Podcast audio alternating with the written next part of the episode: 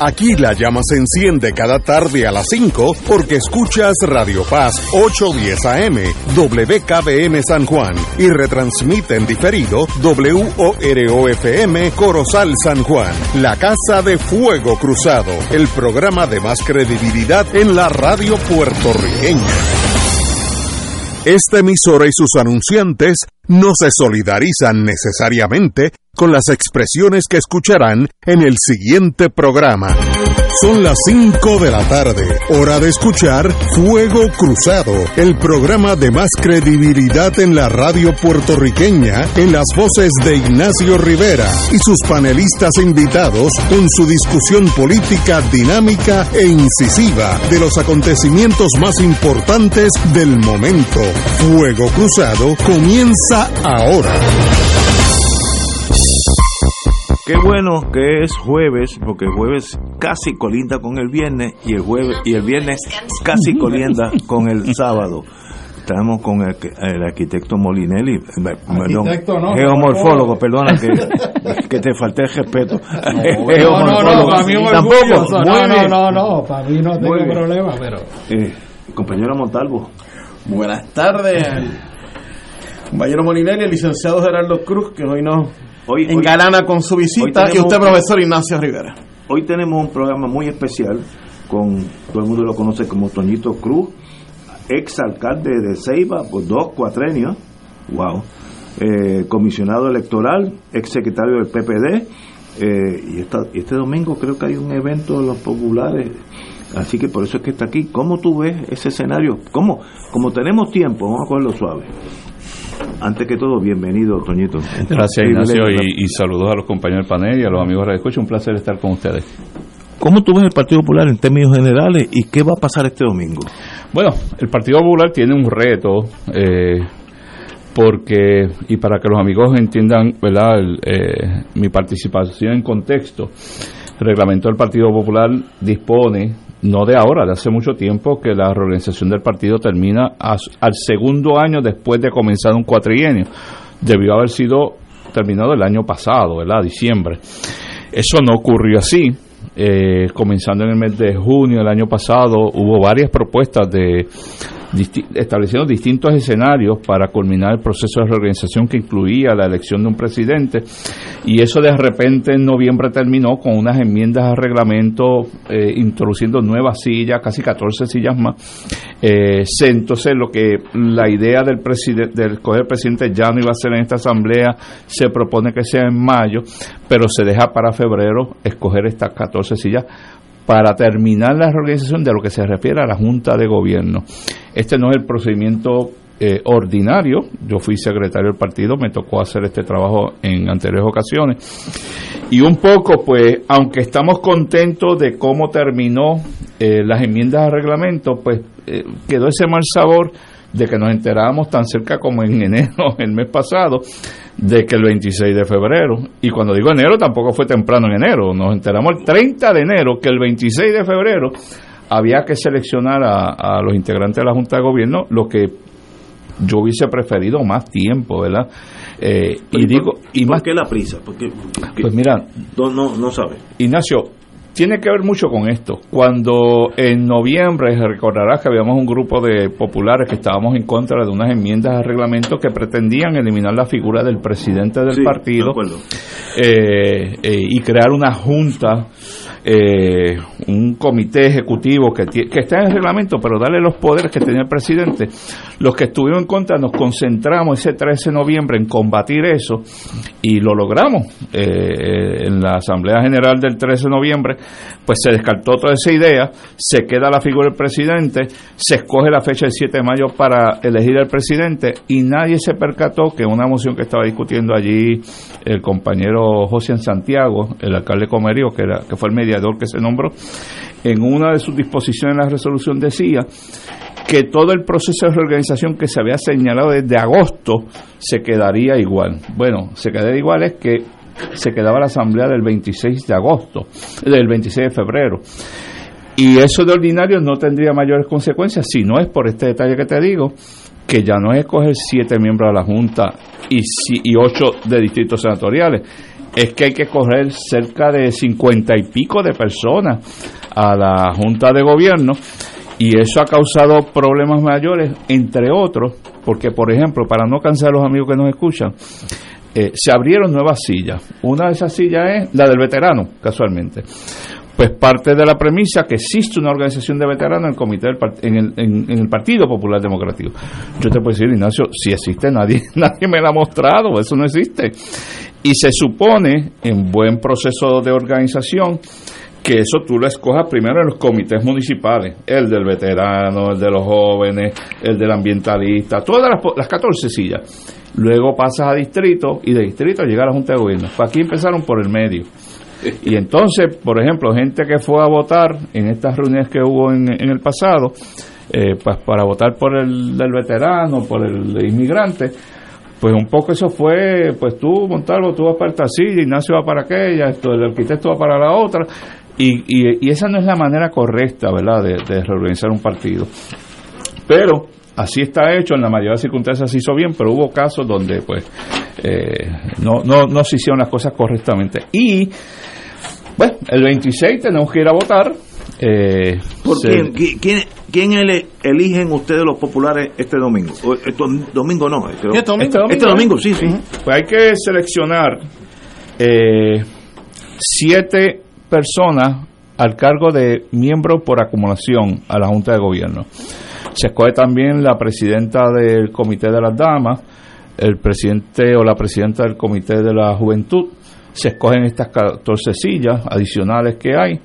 Eh, y se escogen también, antes era un representante por cada distrito senatorial, ahora son dos sillas por cada distrito senatorial, se dividió cada distrito senatorial en una zona A, una zona B, eh, y entonces se supone que haya un representante por la zona A y zona B de cada distrito, así que son 16 más por ahí. En fin, todo eso hay que hacerlo este próximo domingo. Eh, es una elección importante, en otras palabras. Sí, porque la Junta de Gobierno se queda como ese organismo rector importante que toma las principales decisiones. Todavía sigue el comité ejecutivo allí en el reglamento, ¿verdad? Pero se espera que la Junta de Gobierno siga siendo el organismo rector del partido donde se toman las principales decisiones y, el organismo verdad que recibe las recomendaciones del presidente del partido para establecer lo que será la, política verdad de por dónde el partido va eh, eh, durante todo un año. Eh, vuelvo y te digo todos contentos con que tengamos estas sillas adicionales. A mí me hubiera gustado un proceso más amplio eh, para esta discusión en términos de la selección de los candidatos, eh, pero no se dio, eh, se, se figuró este proceso vuelvo y te repito, dieron menos de 30 días. ¿Y quién es el que ordena, el que estructura esa votación este domingo? bueno, es? una combinación entre el secretario general y el comisionado electoral. Esos son los dos principales funcionarios. ¿Ordenado por el presidente? Lo ordenó la, Junta de Gobierno, es quien dijo el 26 de febrero vamos a hacer esta elección porque había sido, como te expliqué, una orden, estaba así votado en la Asamblea General del 13 de, de noviembre, así que se queda la del 26. El reglamento del partido dispone que los procesos estos internos están básicamente dirigidos por el secretario general y el comisionado electoral. Wow. Eh, si me preguntas por delegado, no me lo he preguntado por otro contexto. yo no sé mucho de eso. Tú sí. Se supone que. ¿Esos delegados qué hacen? ¿Cuál es el.? Bueno, no es una elección abierta donde todos los populares abarrotan el Coliseo en Trujillo Alto. Son delegados eh, que representan algo en el Partido Popular Democrático. Se estima que serán unos 5.200, 5.300 más o menos. Eh, representativos de todos los comités municipales, de los comités distritales, personas que ocupan eh, cargos en, distintas posiciones del Partido Popular, los legisladores, los alcaldes, los legisladores municipales también son parte de los delegados. Presidente de unidad. los presidentes de unidad electoral, los comisiones electorales locales, toda esa gente, eh, de los jóvenes, de las damas, toda esa gente son delegados este próximo domingo. ¿Y el, el, este domingo tiene que algo que ver con la presidencia del partido? No. Okay. Específicamente en la asamblea de reglamento del 13 de noviembre, eso fue lo que se decidió. Que se, escoja todo esto de la Junta de Gobierno el 26 y la presidencia del partido y la vicepresidencia la escogemos el 7 de mayo. De mayo. Que de mayo. votan todos los populares. No, no. Pero ahí es abierta, ahí no es delegado. Es, como una elección. como una elección interna. Eh, estructurada por el Partido Popular. Por el Partido Popular Democrático, eso no está auspiciado por la Comisión Estatal de Elecciones. Wow. Eh, yo tengo, yo, como tú sabes, yo siempre he estado en el movimiento estadista desde que llegué a Puerto Rico en el 67. Pero tengo fe que recapacites pronto. Gallicea decía que yo tenía algo de esperanza, él tenía algo de esperanza. Alguna esperanza. pero yo hoy le estaba hablando a estadistas que para ellos cometen el error de inteligencia que te dijo ahorita. Tú no puedes analizar lo que tú quieres que pase. Eso es un error mayúsculo. Los estadistas ya ganaron los dos que con, acabo de almorzar con ellos, dos, ya ganaron las elecciones, ya están hablando de estadidad para el 2008, pues todas esas cosas, toda esa 2028, toda esa fantasía. Y yo le digo, el, Partido Popular, con todos los problemas que tiene, la falta de una ideología clara, porque el Tribunal Supremo mató lo que era el ELA, este es un territorio no incorporado y más nada. Así que ustedes siguen como cuando, cuando llegaron los primeros Marines a, a, Puerto Rico, así mismo están. Que eso le da un golpe. Es igual que si Estados Unidos dijeran a los estadistas, miren, no hay posibilidad de estadidad. Es un golpe, tú sabes. se lo han dicho más de una vez eso. No, pero no, no lo han puesto en blanco y negro. Esto fue una decisión del Supremo que dijo, el ELA no existe. Pero, como ex oficial de inteligencia, ¿y por qué tienen la mayoría de los alcaldes? ¿Y por qué tienen mayoría en la, en la Cámara y el Senado? Por tanto, eso no es un partido muerto consejo mío a los estadistas, cuidado, no, no, abran la botella de champán hasta, hasta el otro día de las elecciones. Déjame, contribuir a tu comentario. Muy bien, por eso te pregunto. Porque cuando mencionas ese dato, que la mayoría de los alcaldes, porque la Asamblea Legislativa si buscas, va y viene. La ganamos, la perdemos, la ganamos, la perdemos, o si lo mira el mundo del PNP, ellos la ganan, nosotros la perdemos. Pero los alcaldes distintos, porque por tercer eh, tercera elección general, la mayoría de los alcaldes la dominan el Partido Popular Democrático. Eso viene ocurriendo en las últimas tres elecciones.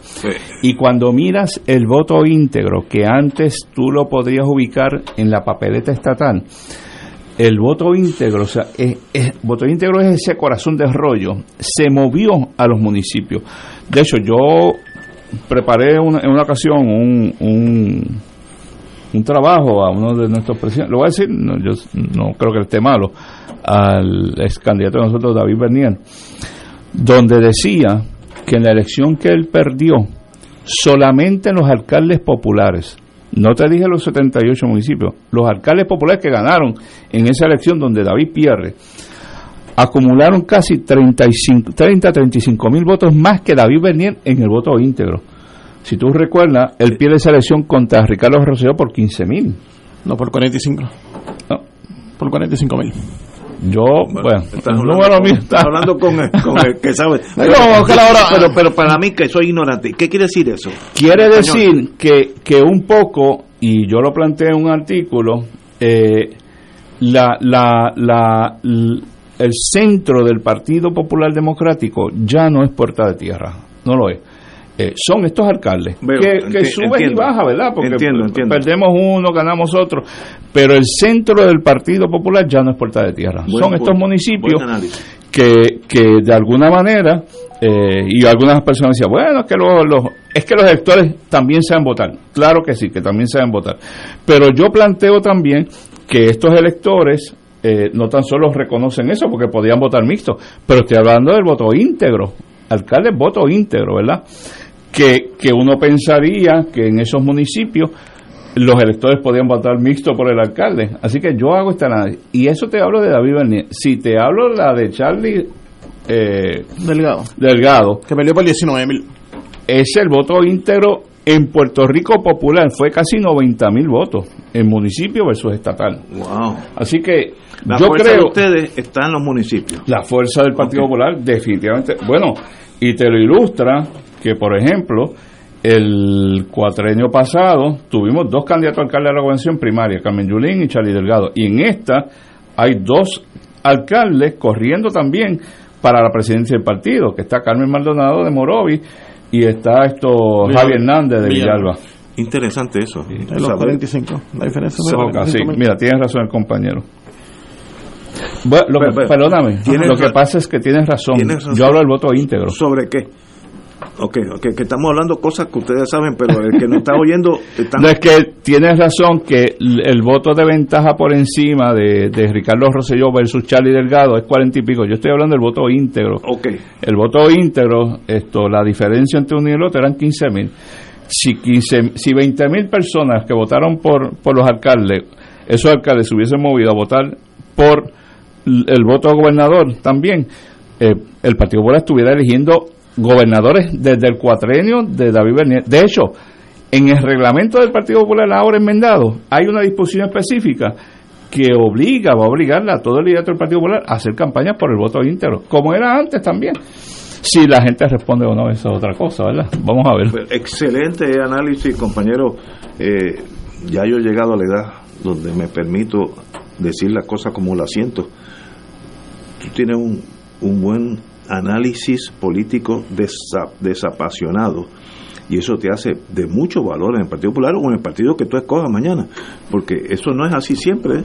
Aquí yo tengo gente que hay que ponerle bozal porque ya, ganamos, no hay que contar los votos, el comunismo nos arropa, ese tipo de cosas. Así que te felicito por tu análisis como, como las cosas deben ser. Compañero Molinelli.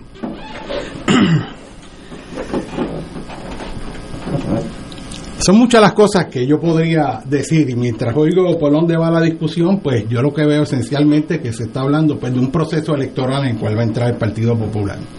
Pero uno de los vacíos que yo he visto, no solo en el Partido Popular, sino en el Partido No Progresista, es eh, el que se dedica una energía tremenda a buscar los candidatos, cuáles son los candidatos, quién es el mejor candidato, pero no se dedica la suficiente energía para discutir por qué se tiene que ser el candidato y cuáles son sus ideas. Lo que veo una y otra vez, seleccionamos al candidato y después averiguamos para qué. Seleccionamos el candidato y después vamos a ver qué hacer el programa para ver para qué es que va a servir el candidato. Cuando la lógica para transformar un país tiene que ser al revés. El candidato selecto ahora tiene que haber sido producto de un proceso de discusión interna donde las distintas personas demuestran su capacidad para traer nuevas ideas que vayan a transformar realmente al país y lidiar con los problemas. Uno de los principales problemas que va a tener el Partido Popular, ya que estamos hablando de él, es el poderle demostrarle al país para qué es que va a gobernar. Ya ha estado en el gobierno y la educación, el efecto al presente es que la educación está peor que nunca igual con el Partido Nuevo Progresista. Tenemos una situación económica donde el gobierno eh, que se intercambió en ambos partidos quebró el país por decisiones este, equivocadas, unos más, otros menos. Y tenemos toda una ristra de situaciones bajo la gobernanza de ambos partidos que han estado alternando, que ahora van de nuevo a ofrecer un proyecto a decir que van a mejorar la educación, que le vamos a bajar la criminalidad la lista que siempre se ha dicho, pero que nunca se transforma en acción. Así que uno de los retos políticos grandes es cómo yo voy a hacer que me crean ahora y por qué me van a creer. No obstante, yo oigo aquí este todo y sigue la cosa de cuál es el candidato y lo que no hay es una discusión de las ideas. Sea, el momento antes de escoger los candidatos es haber puesto esos candidatos ahí y que se careen con ideas. Yo quiero estar en este puesto porque yo pienso esto, esto y lo otro. Y aquella persona que denote el mayor liderato, la mayor creatividad con las ideas para resolver los problemas verdaderos del país, esa es la persona que debería entonces un proceso democrático ser selecto. Pero en Puerto Rico estamos fallando mucho en esa discusión. Se pierde mucha energía en el ruido, en el chihichija, en los sobrenombres, en el chistecito criollo. No que aquellos, no que lo otro. Vamos a discutir las ideas. A mí me gustaría ver los candidatos, vamos a ver qué produce tu cerebro, cuáles son las ideas y vamos a debatirlas con respeto porque este país echa para adelante cuando en vez de, de, buscar que hayan bloques divididos y cada uno vota por su tribu, este país va a echar para adelante cuando tengamos un liderato que busque el consenso. Y el consenso se puede lograr porque el consenso une, pero la votación en grupos divide. El reto es cómo podemos hacer y identificar soluciones que todo el mundo esté de acuerdo, pero para eso hay que abrirse a discutirla. Vamos a ver los datos, vamos a discutir aquí si hay un sentido genuino de servirle al país, porque en el análisis final la teoría es que cada partido en el análisis final lo que quiere es que en Puerto Rico haya prosperidad. Lo que pasa es que los caminos a través del cual se piensa que se logre eso es diferente. Vamos a buscar un consenso, vamos a discutir las ideas. En este momento de tanto cambio en Puerto Rico, hoy más que nunca tiene que haber la pregunta de ¿para qué tú vas a coger el gobierno? Pero eso tiene un problema. Y estoy diciendo el abogado del diablo consenso tú puedes tenerlo en Suiza, en Finlandia, en Inglaterra, en los Estados Unidos, con los problemas que tiene, en Australia, porque ya su estatus está definido. El problema es que nosotros nos dividimos en tribus, ideológicamente. Por ejemplo, yo estoy oyendo a Toñito Cruz. Yo no discrepo de nada de lo que dijo hoy, pero ideológicamente no puedo votar por él, porque somos tribus.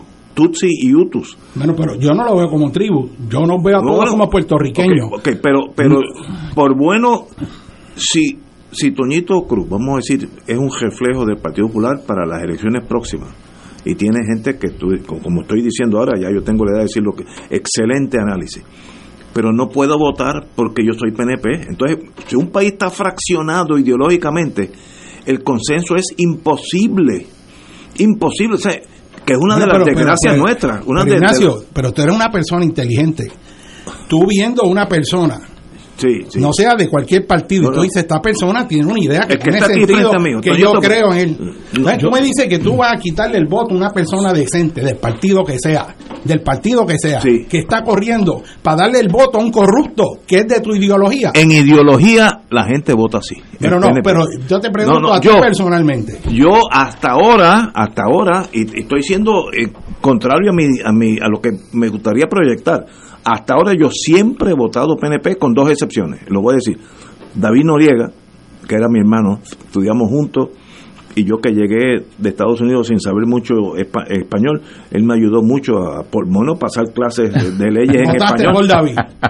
y, y, pues eso es lo que tiene que hacer el, país. Y, el segundo vota por la gente el segundo cuatrenio de Carmen Yulín, que para la alcaldesa que esas son mis únicas pues, pues, desviaciones. yo te felicito. El resto es estrictamente PNP. No, pero, pero el, igual por ahí. Pero el planteamiento. o sea, mira, el planteamiento es, vamos, este es un momento que Puerto Rico reclama de esencia un gobierno. Yo creo que el hecho principal en este momento en Puerto Rico no es que si populares, que si PNP, que si estadista. Mira, esa queja ideológica de estatus político eh, eh, oculta que está oculta una necesidad fundamental que si el colonialismo vamos a acabar lo que ustedes son mira el hecho principal en Puerto Rico es la corrupción Puerto Rico necesita un gobierno, una fuerza nueva que reclame decencia para gobernar.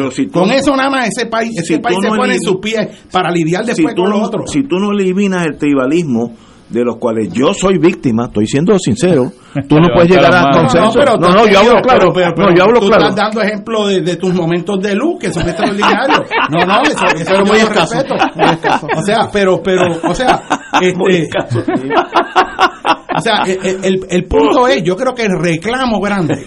Mira, ahora yo veo otro legislador sale en el periódico, hay preso también, una persona. o sea, bendito. entonces eso es por todo. este país perdió la fe eh, eh, en, los partidos. O sea, está agotado. Yo veo bien difícil. O sea, el país está pidiendo una fuerza que represente la decencia, que se unan toda la gente decente en Puerto Rico y van a poner un gobierno decente. Si tú pones un gobierno decente, que no se robe, que los que, los que estén gobernando sean gente honorable, gente que el país le tenga respeto, este país tiene una fuerza y una productividad extraordinaria y ya la ha demostrado. Mira lo que ocurrió en la década de los 50. Pero aunque... Como de la nada se, se creó un, un país que, que, estaba con una pobreza extrema y se creó una clase media y hubo un desarrollo extraordinario sin todo el montón de recursos que hay ahora. O sea, esa idea de que nosotros no podemos, esa idea de que cuando hay un liderato fuerte no se pueden aglomerar las fuerzas que crean en un futuro mejor, que en vez de estar mirando un pasado que se ha convertido en un ancla y un presente que está lleno de corrupción, podamos visualizar un futuro donde todos los puertorriqueños remamos en una misma dirección, un futuro donde los puertorriqueños se unan con una visión de transformación y aquí está la gente que tiene conocimiento, tiene, sabe cómo hacerlo, pero el mismo sistema corrupto los aísla. ¿Y a quienes ponen a gobernar? Los que son soldados del partido. Doñito Cruz. Mira, que yo- co- comenta yo lo, que, escuchando lo que esto, ha dicho el doctor, que es y- interesante. y si no, si fue otra entidad, le ofrezco mis disculpas. Hace ya un par de años, yo leí un reportaje, creo que fue de la Universidad de Puerto Rico, que hicieron un examen de los últimos dos programas de gobierno de todos los partidos políticos y coincidían en el 80% de las propuestas de los partidos políticos, eran idénticas. Y eso me llevaba a mí al siguiente análisis. Y esto es un mero ejemplo. Quizás no es la ley que todos queremos, pero es un ejemplo. Por más de 30 años, la ley electoral de Puerto Rico, que se creó en aquellos tiempos David Noriega, Héctor Luis Acevedo, eh, Excelente gente. y el del PNP era eh, Peter Kristanowski. Peter. Fue de la elección del 80, que Tuvo todo tristemente 30 recordada. Claro, tuvo más de 30 años intocada, pero si había que tocarla, era en consenso. Si los puertorriqueños de aquella generación lo pudieron haber hecho por esa ley electoral, ¿por qué no lo hacemos por la educación, por el desarrollo económico? Y por seis o siete, no, no le pidamos a la clase política tanto, ¿verdad? Escojamos seis o siete temas y pongámonos de acuerdo. Y estas cosas no se tocan a menos que lo toquemos en consenso y le dejemos lo demás para las campañas de los candidatos de los partidos políticos, la- la- el menudo que pueda sobre todos estos temas, para que a base de eso salgan o pierdan los candidatos. Pero un país tan pequeño como el nuestro, yo no sé cómo es que no nos, no nos hemos podido poner de acuerdo en temas esenciales como es el desarrollo económico, la cosa del turismo, está- somos una isla. ¿Cómo es que no podemos aprovechar lo que otros países, en, por no decir el mundo, en el Caribe han aprovechado? Entonces, eso da lástima. Pero es que, es que ahí viene la división tribal, por ejemplo. Tú acabas de mencionar el Caribe. Estoy hablando de mi percepción dentro del PNP. No podemos estar en CARICOM. Estoy hablando de cosas que han pasado. Porque CARICOM no es Estados Unidos y si nos entramos a CARICOM, a CARICOM es, que es la, la Asociación de Estados Caribeños, quiere decir que nos estamos alejando de Estados Unidos y Estados Unidos, pues, pues nosotros queremos ser Estado. Es una, un tribalismo que no tiene lógica, pero está ahí y los populares están, bueno, algunos todavía están votando por Muñoz Marín, que, que yo me consta, no voy a decir los nombres porque todos nos conocemos. Mientras eso exista, el país está fraccionado. Tú no puedes tener un país en, en siete di- direcciones diferentes. Por eso no le puedes pedir todos los temas. Pero Exacto. tiene, Vamos, tiene que haber cinco o seis. Sí, cosas, la economía, La economía, la educación, la educación, la salud. Lo- Podemos tener muchas diferencias en salud, pues a lo mejor unas cositas, pero hay cosas esenciales en cinco o seis temas que podríamos avanzar mucho. Vuelvo y te digo, el ejemplo lo tuvimos por más de 30 años en la ley electoral. No se tocaba a menos que fuera por consenso. Claro, después se sucumbió, ¿verdad?, a la tentación y se trastocó de- de- y tenemos el código electoral. Pero no me digas tú que si no si la clase política nuestra del país, de todos los partidos, porque en todos los partidos yo, yo encuentro que hay gente extraordinaria, pueden sentarse a una mesa como esta, un poquito más grande, ¿verdad? Y seleccionar esos cinco o seis temas. Tú sabes que Toñito Cruz me asusta porque me tambalea mi fanatismo. Que eso, es, eso es fatal. Sí, bueno. Es esperanzador. No, en serio. Oye, es que la gente debiera ser así, analíticos y- sin, ¿verdad? sin- en- entre amigos. Pero el mundo en Puerto Rico todavía no, no está en ese nivel tuyo. No, y no está lo va a estar. fraccionado No. en tribus. Eh, No tú sí, a machetazo uno con otro. Y yo quiero ganar eh, porque voy a poner el, el candidato a San Juan 5, 1, lo que sea. Yo prefiero que sea un gorila, PNP, a, a Nairú, este, Partido Popular. es. En Puerto Rico se vota así todavía, que es un error. Pero en la realidad es cómo uno rompe esa, esas barreras. no, se Eso no es rompe fácil. discutiendo las ideas. Eh, Lo que estamos haciendo hoy, aunque yo sé que ustedes están equivocados, yo estoy correcto, pero... Vamos a la pausa. pero no, embuste, todos, te- todos tenemos cosas que añadir. Vamos a una pausa, amigos. Esto es Fuego Cruzado por Radio Paz 810 AM. Mamá se merece lo mejor y Oro 92.5 FM te invita al viaje Ruta Histórica y Santuarios España y Portugal del 28 de abril al 13 de mayo del 2023. En España visitaremos las ciudades de Madrid, Trujillo, Mérida, Córdoba, Sevilla, Granada, Valencia, Barcelona y Zaragoza con excursiones a monumentos, plazas y castillos más importantes. En Portugal visitaremos Lisboa y Fátima con su impresionante basílica. El viaje incluye traslado aéreo vía Iberia, alojamiento en hoteles cuatro estrellas, todos los desayunos, algunos almuerzos y cenas, servicio privado de autobús con aire acondicionado, impuestos y cargos hoteleros. Para más información y reservación del viaje, ruta histórica y santuarios España y Portugal, llama a Culture Travel al 787-569-2901 y 787-454-2025. Comparte y celebra con mamá esta gran experiencia que te ofrece Oro 92.5 FM. Nos reservamos el derecho de admisión. Ciertas restricciones aplican. Culture Travel, licencia 152 AV90. Llama y reserva 787-569-2901 y 787-454-2025. Primera reunión de orientación el sábado 25 de febrero a la una de la tarde en la parroquia María Madre de la Misericordia, Avenida Santa Ana, número 150 Guaynabo, cerca de las urbanizaciones Tierra Alta y Torrimar. Fuego Cruzado está contigo en todo Puerto Rico. Durante la Semana Santa del 2023 regresa Charlie el Musical, la historia del beato Carlos Manuel Rodríguez Santiago, por primera vez en el Centro de Bellas Artes de Santurce, con Víctor Santiago como Charlie. Sábado 8 y domingo 9 de abril, una experiencia que no te debes perder. Consigue tu boleto en tiquetera.com. Produce Talento Libre y Grupo Meta. Te invita Radio Paz. Restaurant Mar del Caribe te ofrece un ambiente acogedor, elegante y la mejor comida internacional. Exquisitos cortes de carne, oso, buco, cabrito, chuletón de ternera, gran variedad de mariscos y pescados, langosta, roda, bayo, merluza y bacalao. Amplio salón de actividades para reuniones familiares o corporativas. Restaurante Mar del Caribe, calle Loíza 2444 Punta Las Marías, 787-545-5025. Restaurante Mar del Caribe, tu mejor opción para comer bien. La tecnología avanzada al cuidado de su salud tiene un nombre. Advanced Imaging Interventional Center. Siempre con innovadores servicios en radiología diagnóstica y un personal certificado brindándole confiabilidad con resultados más certeros en todas sus pruebas. Ofrecemos MRI, tomografía computadorizada, angiografía digital, neuroradiología, sonografía y ahora con nuestro nuevo servicio avanzado de PET-CT para pruebas de alta eficiencia. Advanced Imaging, edificio Arturo Cadilla, Centro Médico San Pablo Bayamón, 269-2442. Amante del béisbol, el deporte de la pasión. Escucha todos los juegos de los campeones nacionales Toritos de Calle por Radio Paz 810 AM con las voces de Maelo González, Rolando Rosa, Junior Lebrón y Raymond Rosario. Y los Toritos saboreando el pirulí.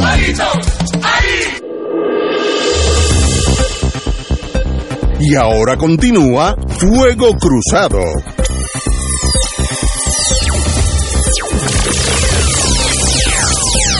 Regresamos, amigos y amigas. Como saben los compañeros que estaban escuchando, estamos con Toñito Cruz, ex alcalde de Ceiba por dos cuatrenios, comisionado electoral, ex secretario del PPD, y estamos hablando del futuro del Partido Popular. Este domingo hay una elección para nombrar para la Asamblea, ¿eh? Para escoger los miembros, la nueva Junta de Gobierno. Junta de Gobierno. Muy bien. Eh, y mi pregunta es,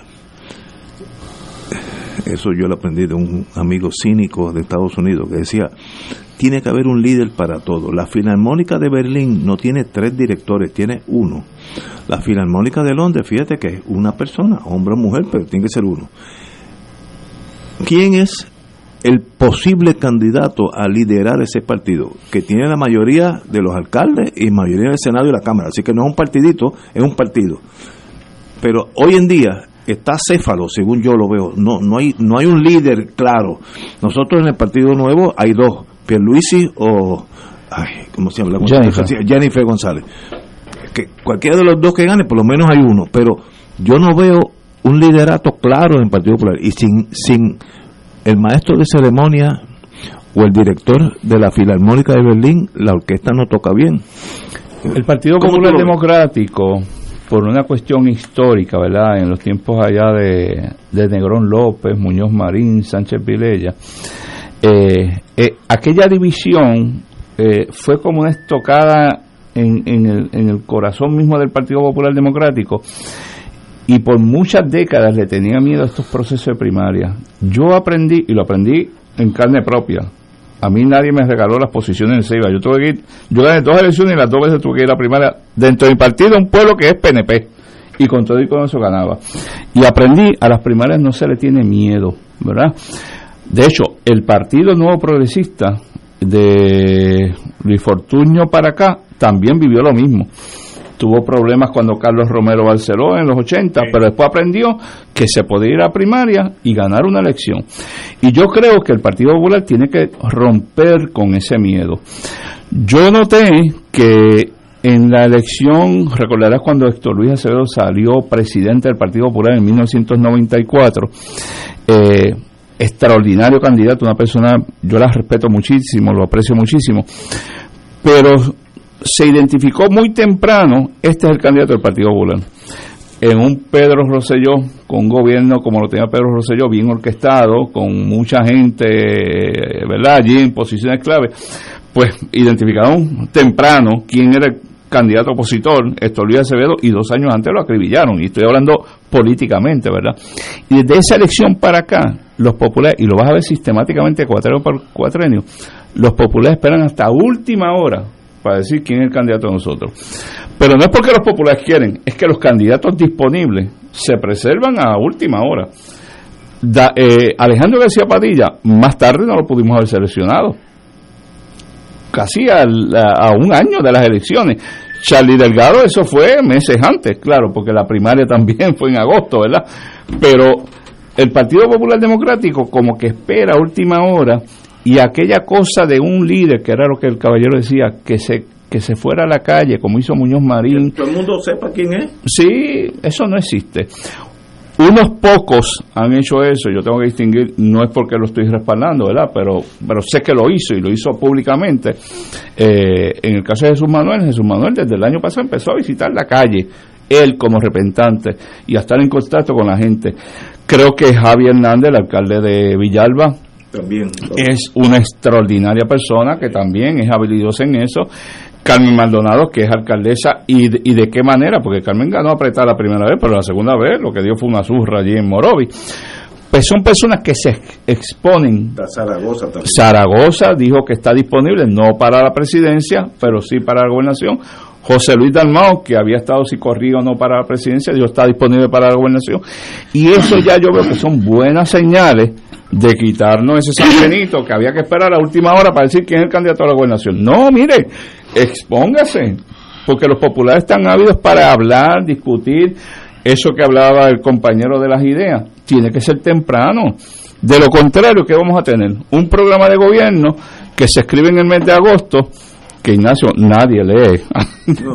en Puerto Rico nadie lee los programas, la prensa nada más, eh, los programas de gobierno, y después estamos votando, nos encerramos en un colegio de votación a votar por, por los candidatos sin saber qué ofrecieron, ni cómo lo discutieron, ni por qué aquella idea está allí o dejó de estar.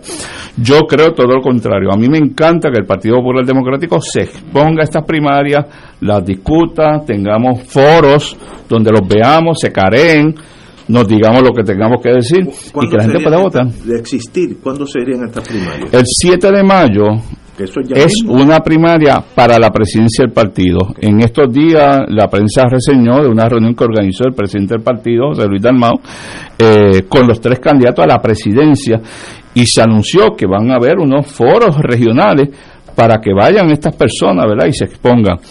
Pero el primero de diciembre de este año, la gente pensaría que nos falta un montón para las elecciones. El ciclo electoral del 2024 empieza el 1 de diciembre de este mismo año, que es cuando empiezan las radicaciones de candidaturas por ley. pero los partidos principales, PNP y Popular, empiezan a abrir las candidaturas en el mes de septiembre. Así que hay tiempo suficiente, ya no hay excusa de pandemia, para que la gente se exponga. O sea, si José Luis quiere ser candidato a la gobernación, qué bueno. Si Zaragoza lo quiere ser, qué bueno. Pero para que hablen y discutan un montón de cosas, porque este país necesita escucharlos a ellos. La gente no está dispuesta a, a seguir votando a ciegas. Y, y eso, yo vengo de ese mundo electoral, me encanta que sea así. No pueden haber votos ciegos. Excelente, compañero Molinelli. Pues fíjate, yo voy a diferir respetuosamente. Sí, yo creo que la diferencia. Yo, yo, yo pienso que precisamente ese es el problema. ¿Qué- qué- Que la visión es la visión del proceso político es primero que te conozcan. Aquí estamos hablando, mira, si tú no sales a la calle y no te conocen, no vas a ganar. Pero bueno, yo no, yo- si yo fuera un candidato, yo no quiero que ahí me conozcan porque me ven la cara y me han visto muchas veces y yo y los abrazo y me saco la foto.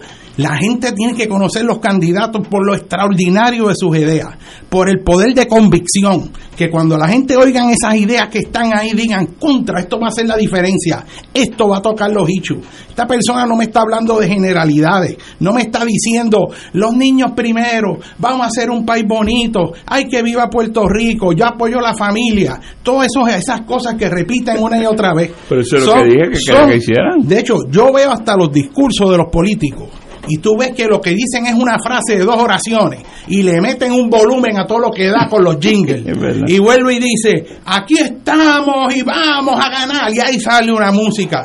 Tú no ves... Tú estás buscando la. ¿Qué, Es que, qué no hay, es- esa es persona? que no hay capacidad para exponer ideas. O sea, lo que está convirtiéndose es un espectáculo de farándula. Voten por mí, mira como yo soy, mira, yo corro, yo voy a caballo, la campaña de Rosselló, ¿qué era? Ah, mira, este atleta. María. Entonces, ganó con los símbolos de la bandera de Puerto Rico detrás, porque él corría, no era con la bandera americana detrás. Ellos hicieron un juego propagandístico y ahí es que está la trampa. Pero, pero, pero esa, esa profesionalización de los medios noticiosos, que, que es el mundo entero, hoy en día es muy difícil tú evitar la propaganda mediática. bueno, pero Si ahí- yo necesito poner detrás de mí De- la bandera de la puedes- Unión Soviética, Exacto, pero- va a salir de mí yo, yo, ahí tú tienes que señalarlo. Yo, yo, yogi, imagínate. pero, pero, pero a- al pueblo lo quieren tratar como ignorante y lo cogen de ignorante. De ahí a que el candidato que venga, cuando le digan no, que te tienes que peinar así, no, que tienes que ponerte con esta camiseta, no, que ese bigote Sí. te lo tienes que afeitar de esta forma. Mira, se ha perdido el norte de para qué es que hay un gobierno. Tenemos que primero discutir las ideas. Los candidatos tienen que poder exponer sus ideas para transformar el país.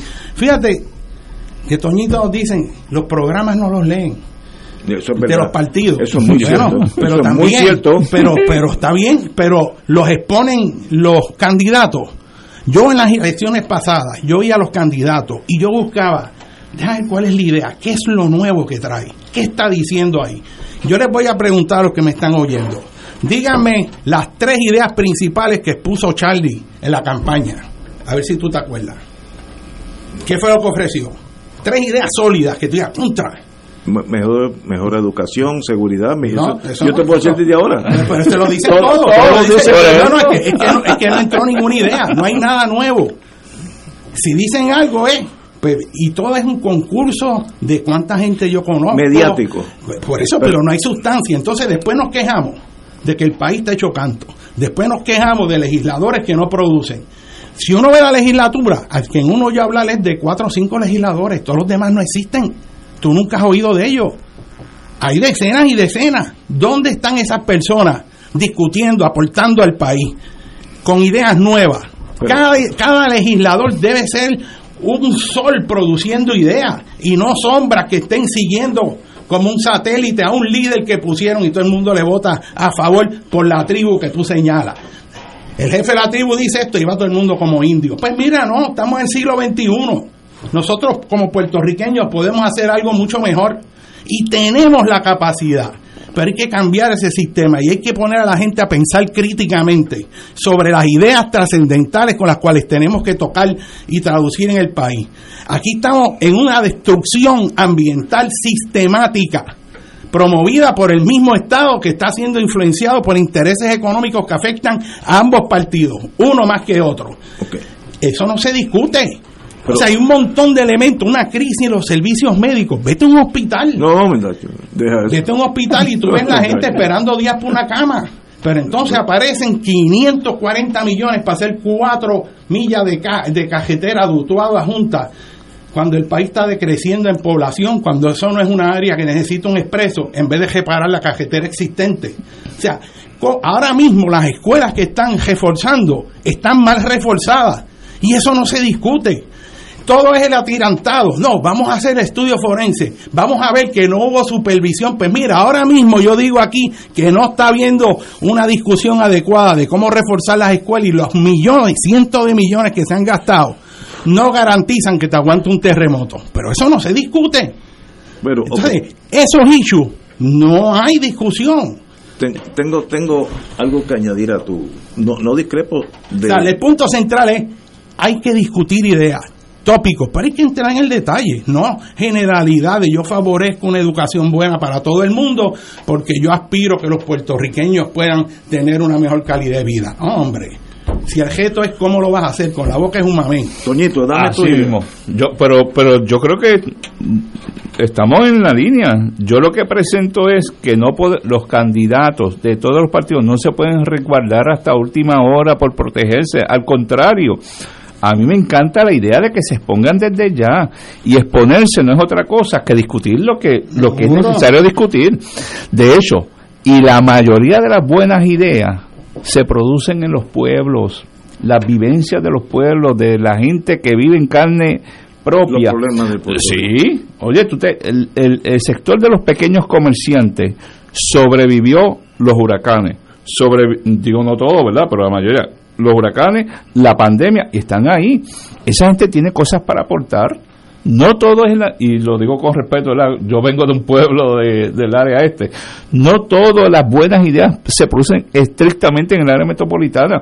Hay muchas ideas que vienen también del resto de la isla. De hecho, una de las cosas, y yo voy a decir algo aquí, que mi partido no está de acuerdo con ello, pero yo sí creo, Puerto Rico tiene demasiados municipios, demasiados, demasiados municipios.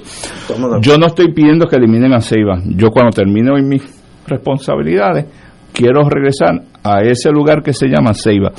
Pero la estructura jurídica, no tenemos que tener 78, podríamos tener menos, ¿verdad? Eh, ¿Por qué? Porque al final del día, a mí lo que me interesa es que los cinco o seis servicios esenciales, eh, el, el municipio me los dé.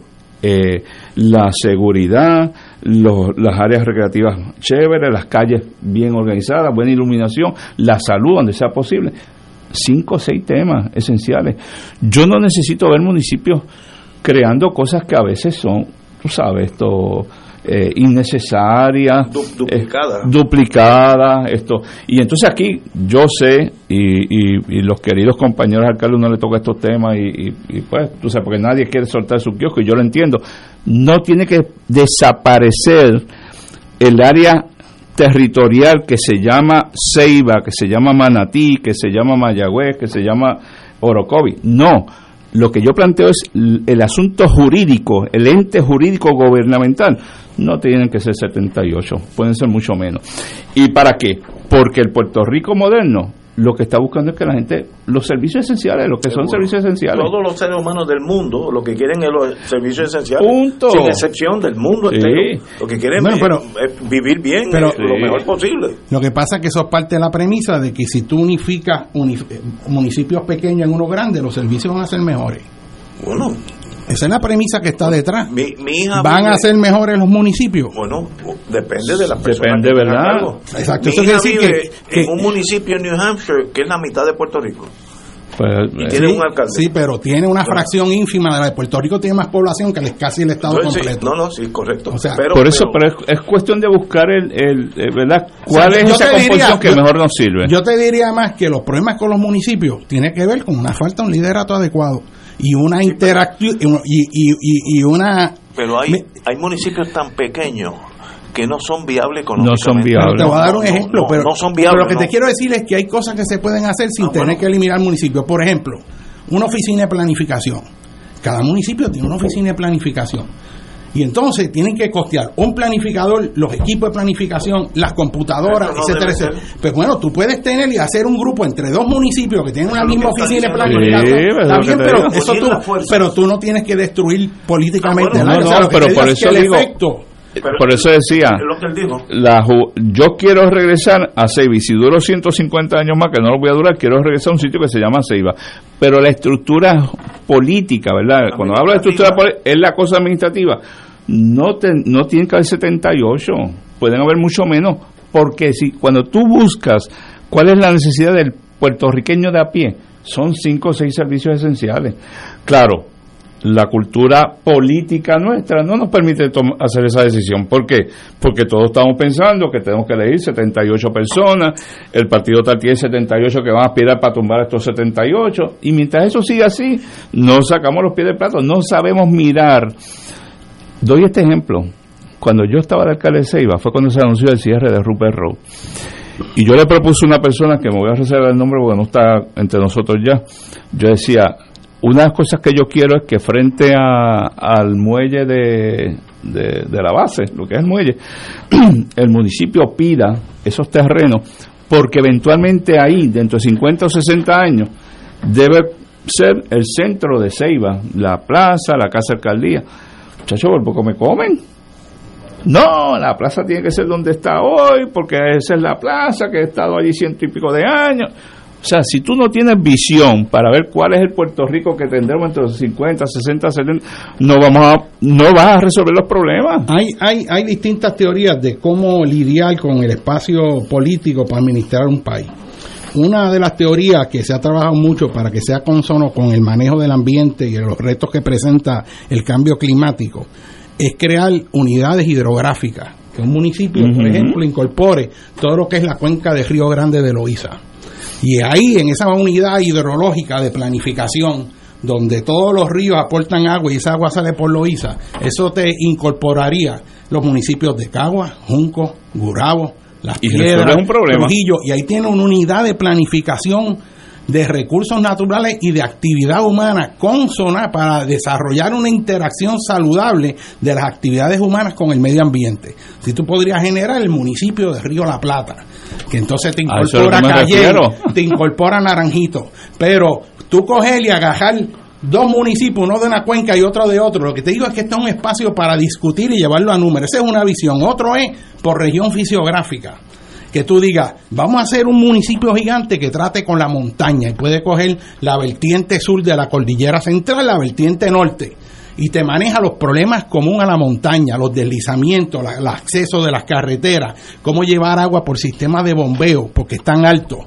Otro otro municipio que coja la región del Carso, que tiene los sumideros, que tiene unas particulares únicas. Otras sectores de municipios de la costa. Costa, el costero, o una transición entre uno y otro. O sea, hay combinaciones, pero que se lidie dentro del espacio administrativo con el manejo ambiental sostenible, porque Claro. así tú puedes hacer lo siguiente. Si el municipio de Ponce dice, vamos a proteger los suelos agrícolas, pero Juana Díaz o los que estén al lado Santa Isabel tienen otra política para un mismo suelo, pues uno lo está destruyendo, llenándolo de cemento porque le deja chavo y el otro no.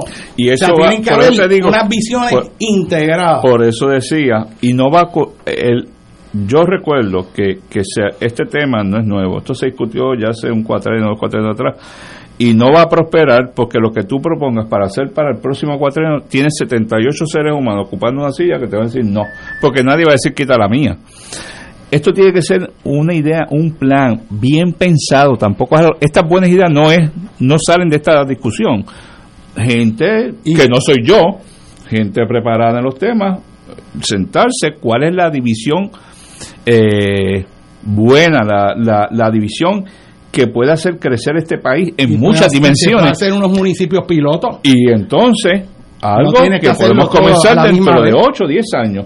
Pero tomar la decisión porque se, Bueno. se nos sigue esto. Y- Y, y- y- el 8 o 10 años es, Y, es- un ejemplo. y lo ¿verdad? otro es establecer prioridades dentro de las cosas. Por Claro. ejemplo, el desorden de planificación que hay en Puerto Rico, que está destruyendo el país. Eso hay que eso en esta campaña política. Si hay un compromiso con el país, tiene que haber un proyecto definitivo que diga vamos a acabar con la corrupción de los permisos, el control de algunos líderes políticos que están ahí controlando a quién se le da permiso o no, que cogen dinero por debajo de la mesa para dar permiso y ponen a dirigir las agencias que tienen que proteger el ambiente y planificar el futuro de Puerto Rico, ponen a dirigirla por gente corrupta que son sellos de goma, que los pusieron ahí no por lo que saben, sino por a quién le sirven. Y ese es el otro problema. Cuando usted decía que el Puerto Rico de los 50 más pobre, con menos recursos, empezó era una gesta convirtiendo en Puerto había menos agencias también. Y, entonces pero eran las mejores cabezas. Claro. Eran las pues, mejores cabezas. Lo que, lo que yo digo, no, no, uno dice mirar hacia atrás, yo no digo mirar hacia atrás, yo digo vamos a mirar hacia el futuro. Pero una cosa bien pensada, ¿verdad? ¿Cuánto necesitamos? Necesitamos tantas agencias de gobierno, en serio. De hecho, Puerto Rico es el país más sobrelegislado, yo creo, en, todo este hemisferio. Hace falta tanta ley. ¿Tú, sabes cómo yo me di cuenta de eso. Yo trabajaba con Pueblo hace 150 años atrás. Y Pueblo comenzó a expandirse en Florida. Y le fue muy bien. Y entonces yo, como era el abogado de Pueblo, pues digo, yo tengo que saber, porque tengo que hablar con, con abogados de Florida, tengo que comprar las leyes de Florida. En mi inocencia. Y bueno, las compré y me las traje era una tercera parte de las leyes de Puerto Rico, en tamaño, en tamaño. O sea, si lo pones un libro al lado del otro, Florida tiene una tercera parte de las leyes que nosotros tenemos. Y Florida es 50 veces Puerto Rico. pero aquí hay algo, aquí, como tú dices, sobre legislado, aquí hay leyes de más, hay, hay eh, cosas contradictorias, hay agencias que una trabaja y la otra lo, lo, la, combate. Estos días salió algo de de unos permisos que... Bueno, porque la OPE y la Junta de Planes pues, y pues, recursos naturales... Pues tú tienes que solucionar ese problema. resolver pero problema. Es que, porque hay unas agencias que son sellos de goma para dar permisos donde no son. Y si no es por el reclamo de los ciudadanos, eso no sale afuera. Pero ¿cómo se... Si tú eres gobernador del partido que tú quieras, yo te elijo cada cuatro años para que tú soluciones esos problemas. No, pero eso, es un gobernador que tenga visión. Ah, bueno. Eso es un gobernador que tenga compromiso con el país. Eh, es un país que, que, tenga un sentido patrio. No un gobernador que lo que está haciendo es entregando el país y vendiéndolo en pedazos. Pero por eso la importancia de la próxima elección elegir esa persona. Y discutir para qué que está ahí. Para qué que está ahí. Yo recuerdo el gobernador cuando dijo, oh, yo voy a evaluar el contrato de Luma. Y eso lo dijo una y otra vez. Ah, el contrato, eso lo vamos a revisar. Y cuando se montó, lo que hizo fue, ah, ya yo lo miré y lo firmó. Y no cambió nada. Y volvió a hacer lo mismo ahora. ¿Qué credibilidad tiene? Ninguna. es una falta de respeto al país. En otro país ya si hubiera habido una revuelta para sacarlo. Pero, ¿qué solución tiene a tu intranquilidad intelectual. Que ya ganaste las elecciones, tú eres gobernador, dime lo que tú vas a hacer. No, bueno, primero lo que está malo. poner la gente que sabe. Pero así cualquiera. No, no, no, pero, pero así es. Pero, ¿y, por qué, ¿Y por qué no? Pues seguro que vas a poner. a los toñitos No, que vas a poner. Así cualquiera. Bueno, lo que no puedes poner a los corruptos, que son los que ponen. Ponte a este porque este es de los nuestros. Sí, sí, sí. Y entonces, mira, el concepto de hombre confianza. En un gobierno, cuando se pone gente de confianza, es que un gobernador dice, ¿en quién yo puedo confirmar? Porque el gobernador no puede ser experto en todo. Así que él va a buscar la persona que más sabe de salud y busca a la persona que más sabe de salud y dice, coño, esta persona tiene un récord pulcro, es una persona capacitada, respetado. Eso no es así. Siempre ha sido asertivo. Entonces tú dices, pues esa persona es la que yo quiero y yo voy a con, yo le voy a dar mucho peso a su palabra. No obstante, la decisión la tomo yo, que soy el gobernador, pero yo confío en su consejo. Y eso ahí me da una fuerza porque tengo la mejor gente. Hoy en día, hombre de confianza es ponme a fulano para cuando yo le diga que le dé los contratos que todo el mundo firme en el gobierno para contratos de, de las pruebas de de, de, de, H, de cómo era de de, de COVID-19 en un día todas las agencias de gobierno firmaron un contrato de treinta y pico de millones y a la gente se le olvidó. Y ese es el hombre de confianza. Pero tú lo que estás diciendo, elegir unos políticos. Chicos, poner gente honesta, que no sean, que, no sean que no sean, que no saquen el, el, esfuerzo de los puertorriqueños. Pero estamos de acuerdo que en Puerto Rico nos hemos enfrentado a una corrupción endémica de los dos, de los dos, porque ha habido presos de los dos. Eh, voy a decir una anécdota antes de ir a la pausa. La Agencia Central de Inteligencia en mis tiempos tenía 44 mil empleados. 44 mil es un montón de gente. Cuando cambiaban las elecciones, cambiaba el director. Todo lo otro se quedaba igual. En Puerto Rico cambian hasta el janitor de la fortaleza. Literalmente, estoy hablando en serio. Hasta el janitor. Pues es otra cultura, con otro país, con otros principios. En la agencia de 44 mil se cambiaba el director, Director of Central Intelligence. Más nadie. Y todo seguía funcionando porque eran empleados de carrera. Así que debe ser. Vamos a una pausa. La necesitamos. Las elecciones están a ley de 19 meses. La victoria es inminente. No sé de quién, pero es inminente.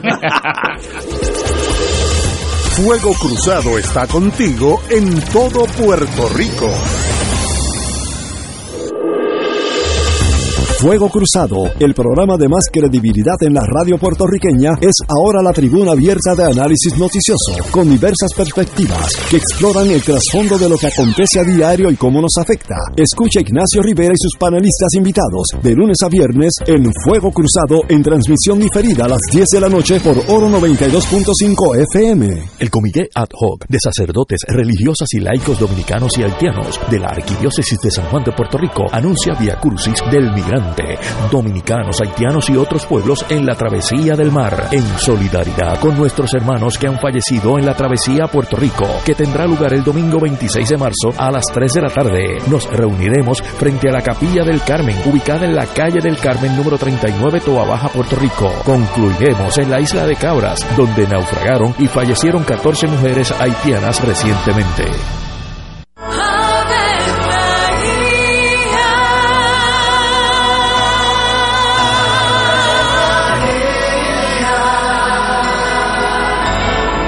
El ángel del Señor anunció a María. Y ella concibió por obra del Espíritu Santo. Dios te salve María, llena eres de gracia, el Señor es contigo. Bendita tú eres entre todas las mujeres, y bendito es el fruto de tu vientre Jesús. Santa María, Madre de Dios, ruega por nosotros pecadores, ahora y en la hora de nuestra muerte. Amén. He aquí la esclava del Señor. Hágase en mí según tu palabra. Dios te salve María, llena eres de gracia, el Señor es contigo. Bendita tú eres entre todas las mujeres y bendito es el fruto de tu vientre Jesús. Santa María, Madre de Dios, ruega por nosotros pecadores, ahora y en la hora de nuestra muerte. Amén. Y el Verbo se hizo carne. Y habitó entre nosotros. Dios te salve María, llena eres de gracia, el Señor es contigo. Bendita tú eres entre todas las mujeres, y bendito es el fruto de tu vientre Jesús. Santa María, Madre de Dios, ruega por nosotros pecadores, ahora y en la hora de nuestra muerte. Amén. Ruega por nosotros, Santa Madre de Dios. Para que seamos dignos de alcanzar las promesas de nuestro Señor Jesucristo. Oremos. Derrama, Señor, tu gracia sobre nosotros, que por el anuncio del ángel hemos conocido la encarnación de tu Hijo para que lleguemos por su pasión y su cruz a la gloria de la resurrección, por Jesucristo nuestro Señor. Amén. Gloria al Padre, al Hijo y al Espíritu Santo. Como era en un principio, ahora y siempre, por los siglos de los siglos. Amén.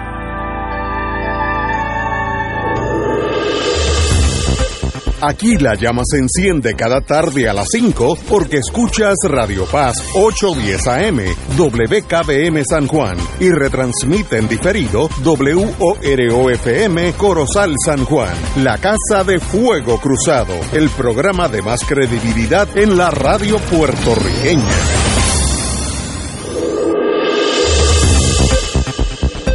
Y ahora continúa Fuego Cruzado.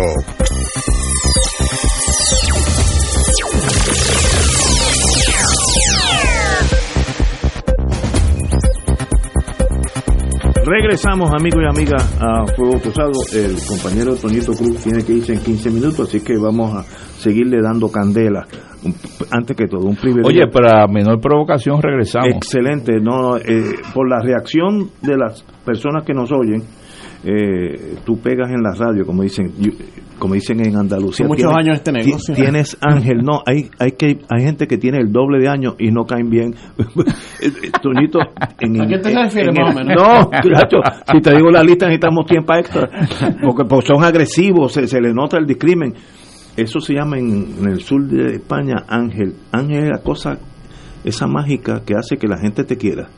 Y eso nace contigo o no nace contigo. Eso no se enseña en, colegios. Como el boxeador que no es pegado, no tiene pegado. Exacto. Pues, Toñito, en torno, obviamente, como yo miro de afuera, veo que no hay un líder claro en, en el Partido Popular y necesita un director de orquesta, el que sea. Pero, ¿cómo tú ves eso si hay personas empezando, hay gente que quieren ser gobernadores, entre ellos Zaragoza, la alcaldesa de ¿cuál es de Morovi. de Morovi, que son gente de primera. ¿Cómo tú ves eso para el año que viene? Que ya tiene que haber alguien definido. Bueno, eh, se va a empezar a cuajar al del 8 de mayo en adelante. ¿Por qué? Porque de los tres candidatos a la presidencia del partido, la alcaldesa de Morovi lo ha dicho públicamente, yo intereso a la gobernación. Hay dos que no están compitiendo para la presidencia del partido, que es el presidente del Senado, José Luis Dalmao, y el senador Zaragoza, que han dicho yo no quiero la presidencia, quiero quiero la gobernación, ¿verdad? La candidatura. Tú puedes tener la, Pero, tú puedes tener la presidencia y la gobernación. Claro. Y no tengo la menor duda, que aunque no lo han dicho públicamente, estoy seguro que Javi Hernández, si logra la presidencia, va, va directo a la gobernación, ¿verdad? Y Jesús Manuel haría lo propio. Por eso es que digo, me gusta saber que hay cinco personas, ¿verdad? Seguro. Dispuestos, eh, de alguna manera, a coger la batuta del Partido Popular Democrático. Lo que quiero, ¿verdad? Y, utilizo estos micrófonos para decir, es que no puede ser para escondernos. Eso fue lo que hicimos después de la, de, de la elección de Héctor Ruiz. Nos escondíamos para evitar el ataque del adversario. No el Puerto Rico de hoy quiere otra cosa, quiere conocer a esas personas, pero también tiene el líder por naturaleza, por eso mismo, porque es líder, tiene que generar discusiones de distintos temas. la tiene que generar y hay tiempo suficiente para salir a estos 78 municipios, buscar cuáles son esos temas. Esto es una idea que yo he repetido, la que dije al principio del programa. Eh, busquemos que sea el Partido Popular Democrático quien las busque, cinco o seis temas, las proponga a, los, a los que puedan ser candidatos de los otros partidos políticos para ver si los puertorriqueños, en no sé si en este cuatrenio, pero para el próximo cuatrenio, tengamos una agenda definida de los puertorriqueños, que se la quitemos a los partidos políticos y sea una agenda de los puertorriqueños, ¿verdad? Eh, obliguemos que cada partido político ponga estos asuntos en sus programas de gobierno porque dije, y voy a buscarlo para el próximo programa, y creo que fue la Universidad de Puerto Rico, y me, y me perdona si fue otra universidad, yo se lo atribuyo a la Universidad de Puerto Rico. Aquí hubo un estudio de los principales programas de gobierno de los partidos políticos hace creo que dos elecciones atrás y coincidían en un 80%. Pues caramba, quiere decir, uno, que sabemos cuáles son los problemas y dos, que sabemos cuáles son las posibles soluciones. ¿Cómo es que las repetimos los mismos problemas? ¿Cómo es que no lo hemos resuelto tan porque, porque no hay ejecución. Esa es una de, esa es de las principales. hay planes de todo y no pasa nada. Pero, pero yo creo que yo, estadista, me reúno con Toñito Cruz. Nos sentamos en esta misma mesa con un coñac por medio para estar más, Buena idea. más, más, relajado. Y podemos hacer una lista donde no hay diferencia de lo que tú quieres y lo que el Partido Nuevo quiere. es ¿Por qué no se hace eso? ¿O son tribas? Es que todo no tiene que ver con el estatus. Eh, por pues, ejemplo, un proyecto común es, vamos a proteger la naturaleza puertorriqueña. Las carreteras, la no destruyamos el ambiente. Es una Ahí estamos de acuerdo. seguridad, por eso, educación. Y eso no se da porque yo digo, yo sé que el Partido Nuevo no tiene comunicación con el Partido Popular y viceversa. Eso es un error para el bien común el 90% de las cosas son problemas comunes, gane uno o el otro, sigue. Pero te voy a dar otro ejemplo.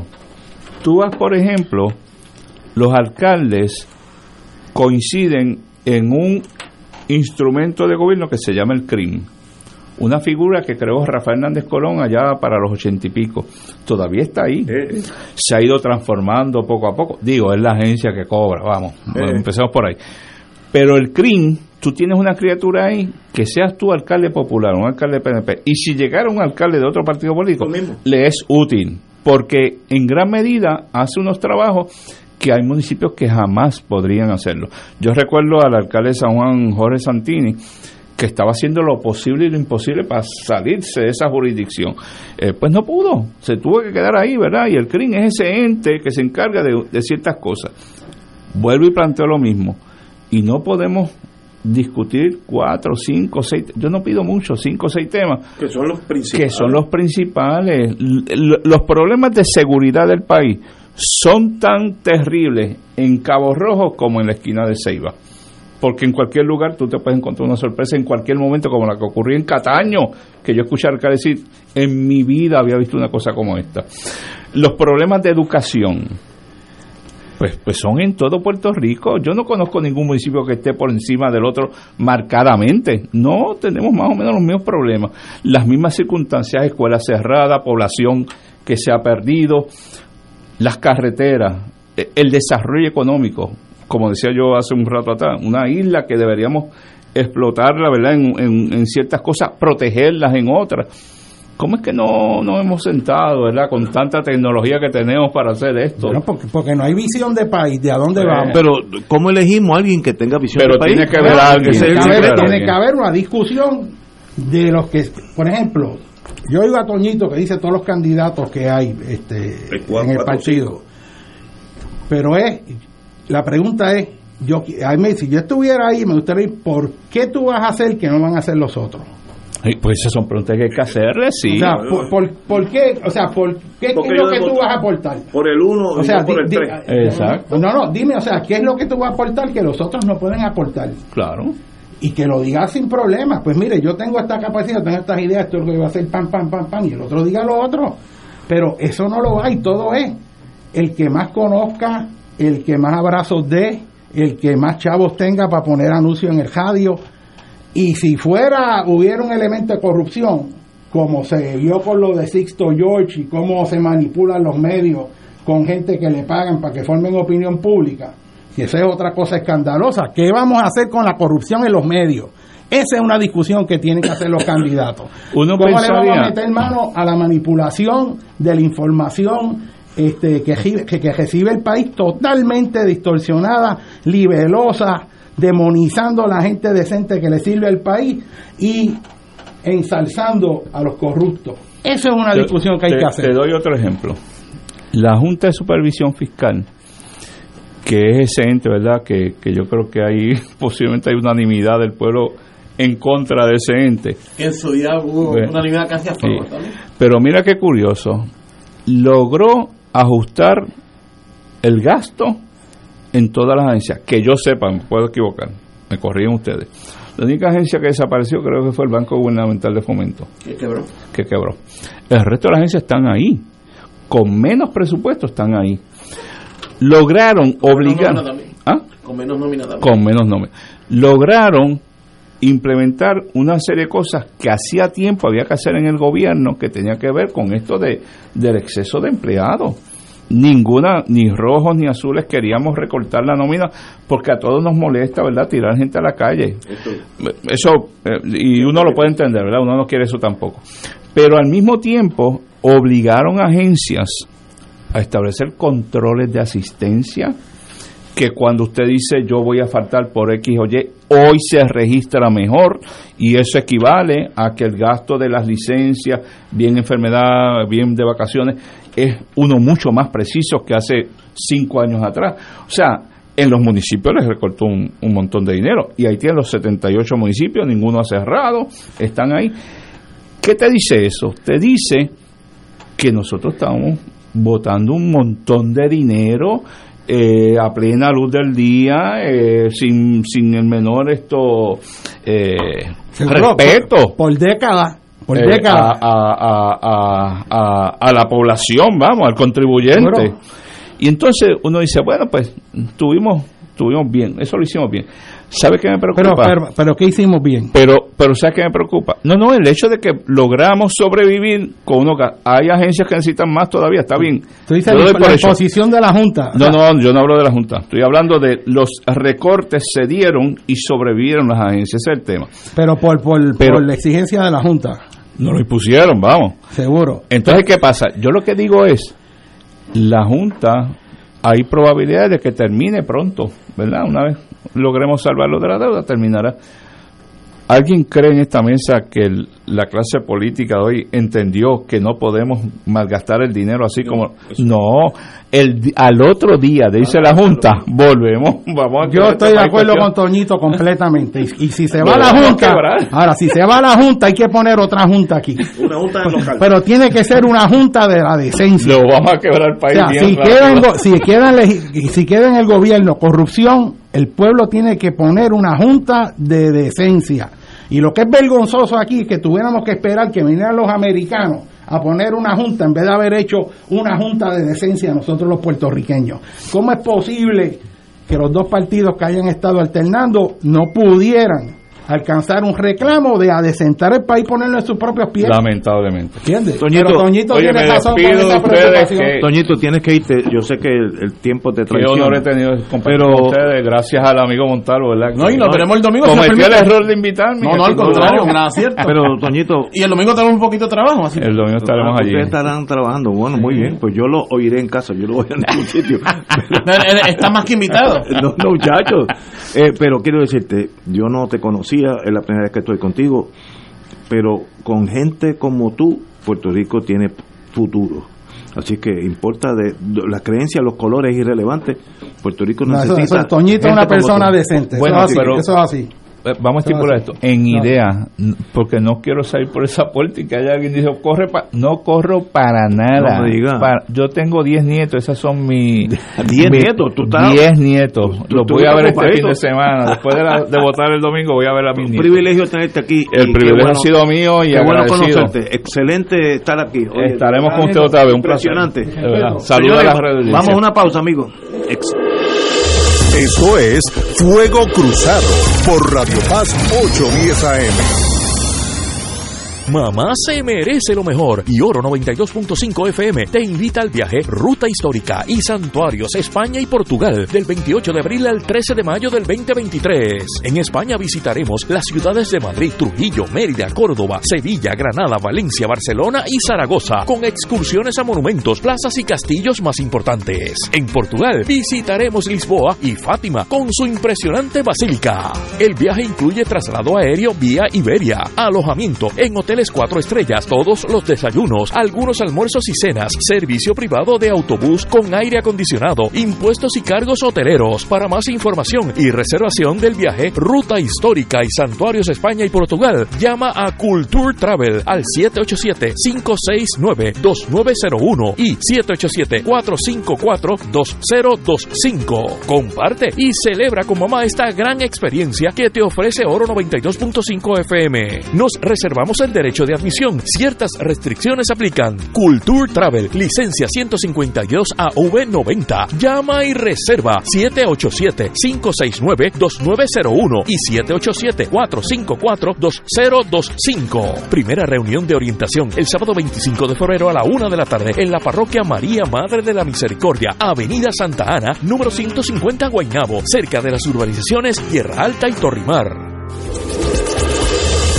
Fuego Cruzado está contigo en todo Puerto Rico. Restaurant Mar del Caribe te ofrece un ambiente acogedor, elegante y la mejor comida internacional. Exquisitos cortes de carne, oso, buco, cabrito, chuletón de ternera, gran variedad de mariscos y pescados, langosta, rodaballo, merluza y bacalao. Amplio salón de actividades para reuniones familiares o corporativas. Restaurante Mar del Caribe, calle Loíza 2444 Punta Las Marías, 787-545-5025. Restaurante Mar del Caribe, tu mejor opción para comer bien. La temporada del béisbol AA comenzó por todo lo alto y así seguirá el próximo fin de semana. Los Toritos juegan en su casa viernes 24 y sábado 25 de febrero. El viernes reciben su sortija de campeones. Acompaña a tus Toritos que se enfrentan a los inspirados Polluelos el viernes y los Próceres el sábado. La transmisión desde las 7 y 30 de la noche por Radio Paz 810 AM. Ahí, ahí, ahí, Torito, ahí. ¡Toritos! ¡Toritos!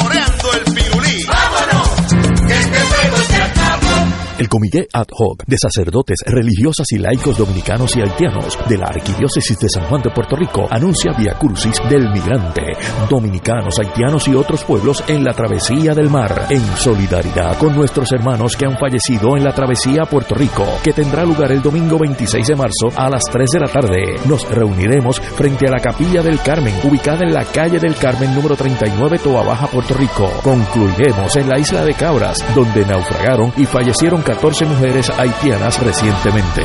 Fanático del deporte, la mejor información y el mejor análisis lo escuchas los sábados a las 2 de la tarde por Impacto Deportivo con Javier Sabat y el más completo elenco en deportes por Radio Paz 810 AM y en las redes sociales Facebook Impacto Deportivo Radio PR Twitter e Instagram Impacto underscore Deport juntos, impactando el deporte nacional. Y ahora continúa Fuego Cruzado.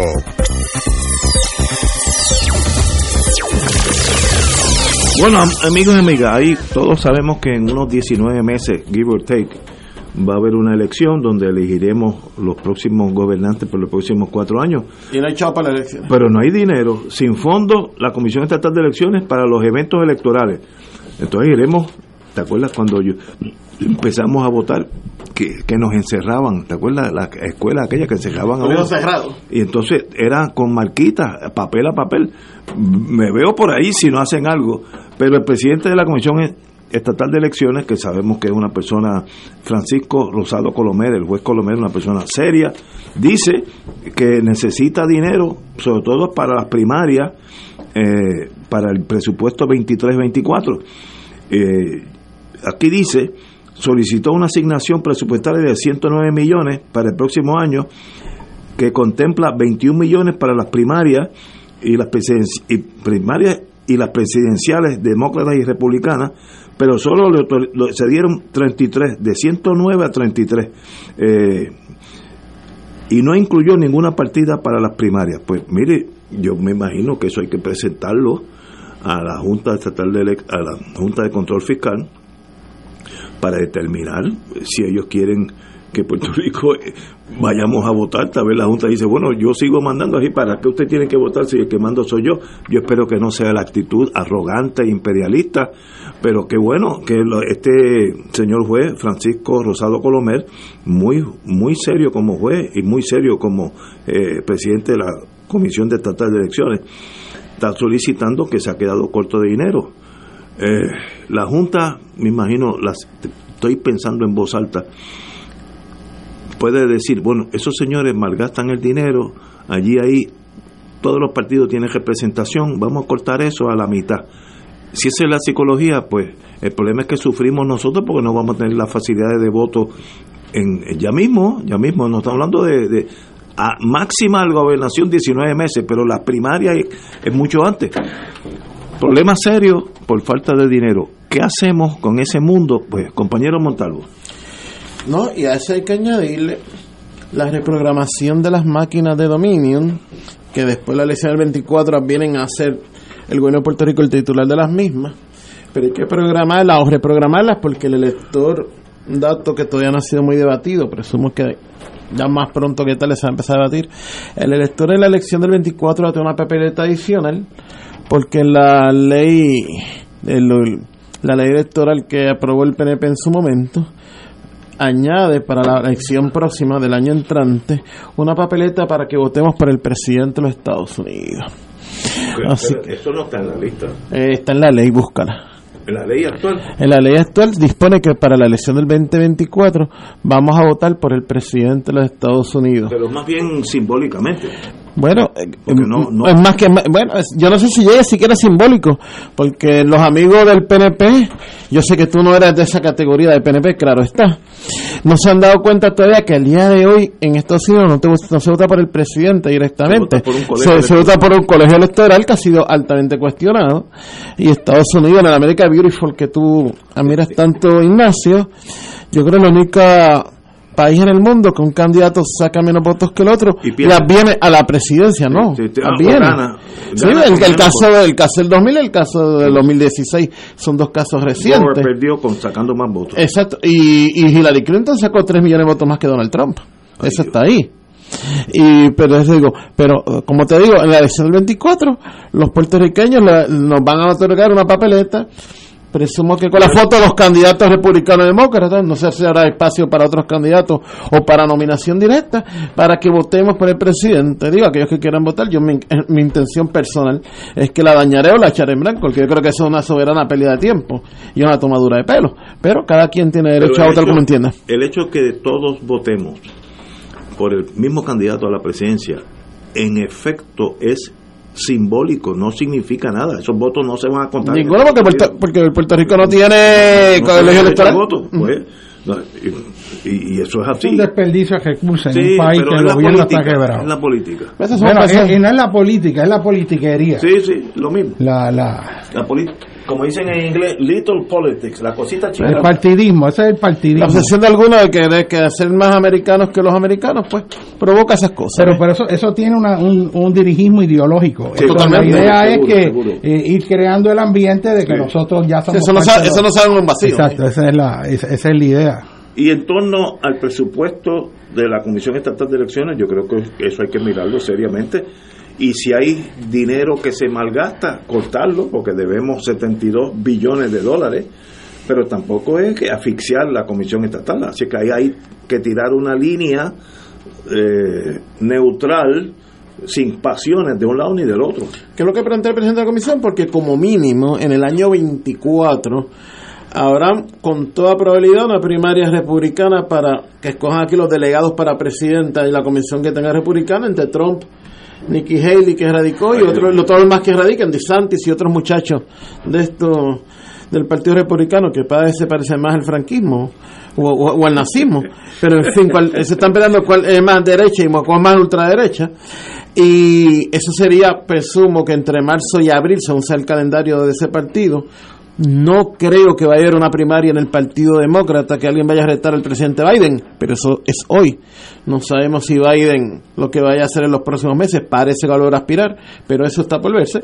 Y ciertamente el primer domingo de julio son las primarias de ley que van a tener el Partido Popular Democrático y el PNP para distintas candidaturas, sean las que vayan a hacer. O sea que antes de la elección de general, como mínimo, va a haber dos eventos importantes en términos de, de necesidad de fondos que está pidiendo ya con antelación razonable el presidente de la comisión, que está advirtiendo, mira, no me deje para última hora como pasó en el 2020, que entre otros motivos, eso fue que hubo que retrasar las primarias de junio a agosto del año electoral, entre pandemia y unos problemas internos que hubo la comisión, que todos recordamos, que en el mismo día de las primarias tuvieron que posponerla para el otro domingo.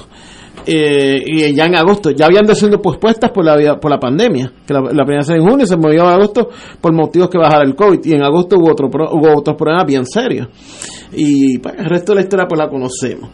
Yo entiendo que ojalá que este es un país que no se extingue por la planificación y eso que el profesor Molinelli nos puede dar una cátedra aquí larguísima, que por lo menos en este tipo de eventos no no tropecemos los, ¿verdad? tropecemos con la misma piedra como hubiera dicho Julio Iglesias la bola está en la cancha evidentemente de la Oficina de Gerencia de Presupuestos y de la Junta de Control Fiscal.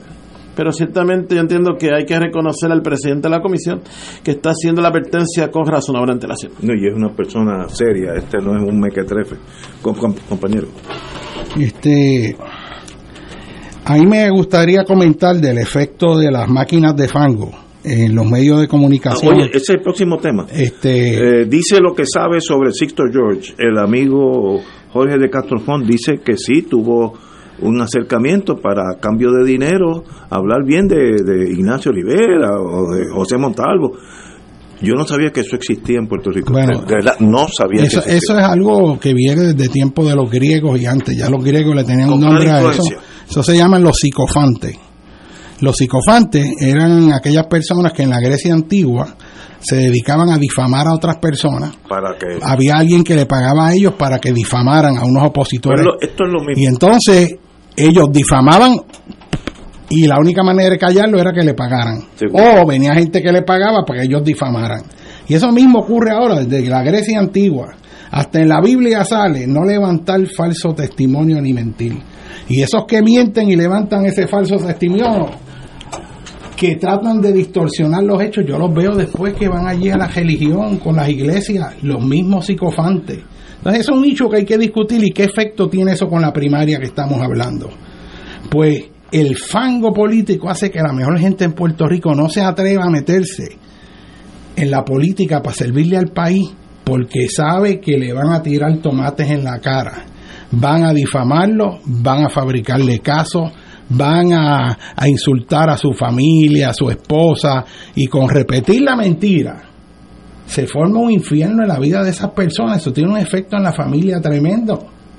Y ese proceso, esa suciedad que oímos en algunos programas de radio de muchas emisoras, y en las emisoras tú ves cómo se, se manipula la información para darle un sesgo, para favorecer ciertos grupos y demonizar esto. Es otro. Eso hace que la mejor gente, si tú los vas a buscar y dices, vente para que le sirvas a tu país, no van a ir. te van a decir que no. O sea, que un elemento importante en crear ese nuevo Puerto Rico es meterle mano a esa corrupción que está, que está demostrada. Y ahí me gustaría ver el Departamento de Justicia de Puerto Rico metiéndole mano a eso, porque no se puede delegar la Al función gobierno de seguro. O sea, aquí tenemos, mira, acuérdate cuando Roselló, 40 jefes de agencia presos.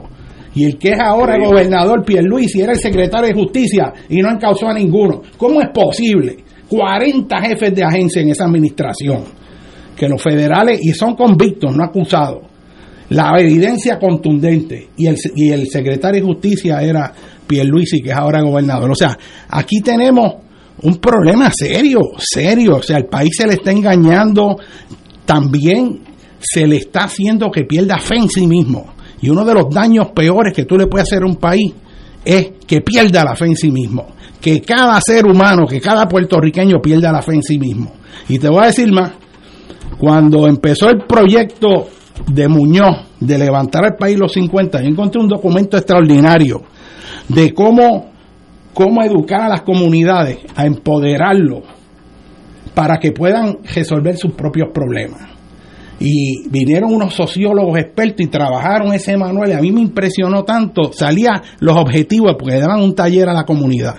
Y el objetivo número uno de esos talleres, ¿sabe cuál era?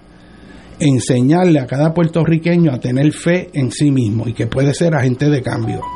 Entró a lo básico, pero yo veo por ahí toda una visión negativa, esto no se puede, esto no lo arregla nadie, cuando en realidad Puerto Rico ha demostrado que puede levantarse lo que ocurrió en la década de los 50, la transformación de Puerto Rico, la creación de una clase media, eso, eso se hizo como en ningún otro momento en la historia. Puerto Rico fue el modelo de cómo transformar y hacer un proceso para salir de la pobreza. Y se llevó a escuela y la gente que no sabe, los padres que no sabían leer y escribir, los hijos salieron profesionales. O sea, nosotros tenemos un récord de que aquí se hicieron casos, se hicieron cosas extraordinarias, la autoridad, de autoridad de las fuentes fluviales, llevar agua a todos los espacios de Puerto Rico, mejorar la salud, educar a la gente en las cosas básicas hasta la higiene. Y este país echó para adelante. ¿Cómo es que me vienen a decir ahora que nosotros no podemos? Y lo único que aquí se piensa, y es que a mí me indigna profundamente, mira, cuando el huracán yo vi policías que venían de Nueva York ahí cogiendo sol, Eh, y yo digo, y es que aquí no puede haber alguien que dé el tránsito, hay que traer un policía de Nueva York o de Chicago. O sea, y es que en Puerto Rico se ha cimentado una cultura de que toda la gestión de gobierno es pedirle chavo a los americanos. Y no nos hacemos la pregunta fundamental que hay que hacerse en Puerto Rico y es ¿qué es lo que vamos a hacer nosotros los puertorriqueños por nosotros mismos? Toda la idea de desarrollo económico es cómo yo hago que alguien venga y traiga chavos para invertir aquí. ¿Y por qué no nos planteamos cómo los puertorriqueños vamos a invertir y cómo facilitamos la inversión del capital puertorriqueño para por este país en nuestros propios pies? En vez de estar entregando y vendiendo el patrimonio del país, alquilándoselo a gente extranjera, supercorporaciones, haciendo que la estructura fundamental económica de nuestra nación se quede en canto y nos quedemos sin brazos, sin piernas, inútiles por el resto de nuestra vida. Y en esta elección que viene, eso no lo estamos jugando. Y esa discusión hay que tenerla. Y hay que cambiar eso, hay que cambiar ese paradigma de negatividad, de que no podemos, porque la ideología es que como no podemos y no servimos, lo único que nos queda es tirarnos para el barco americano, que es el barco Salvador. Y precisamente porque no podemos y no servimos, así mismo es que va a venir la patada de allá y nos vamos a quedar sin la soga y sin la cabra. El proyecto en Puerto Rico ahora es poner a Puerto Rico en sus propios pies nosotros lo hemos hecho antes, tenemos la gente, lo que no está es el gobierno, hay que poner la gente que tiene la capacidad y el deseo y la creatividad de hacer las cosas bien. Y la hay. Este país tiene gente sumamente inteligente en todos los campos. Pero con todo ese ambiente político de difamación, de corrupción, nadie se mete. ¿Y quiénes son los que se meten? Pues la mayor parte de los que están dispuestos a aguantar eso, o gente que son parte de eso que están acostumbrados.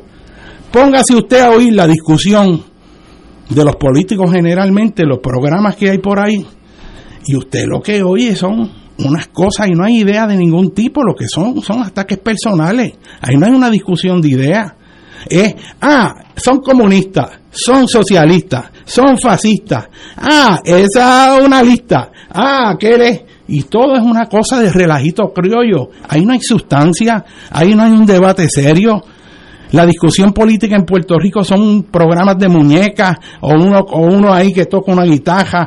Y, y, o sea, esto es todo una cuestión de un chiste y un relajo. O sea, este país, si quiere resolver los problemas, tiene que adecentarse y tiene que tener la seriedad para discutir los, los problemas verdaderos del país. Tenemos que ir a una pausa, amigos, y regresamos con el compañero Montalvo.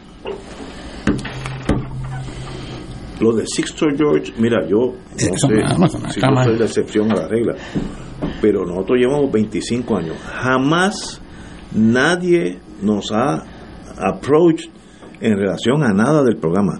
Nunca. Cero. católica.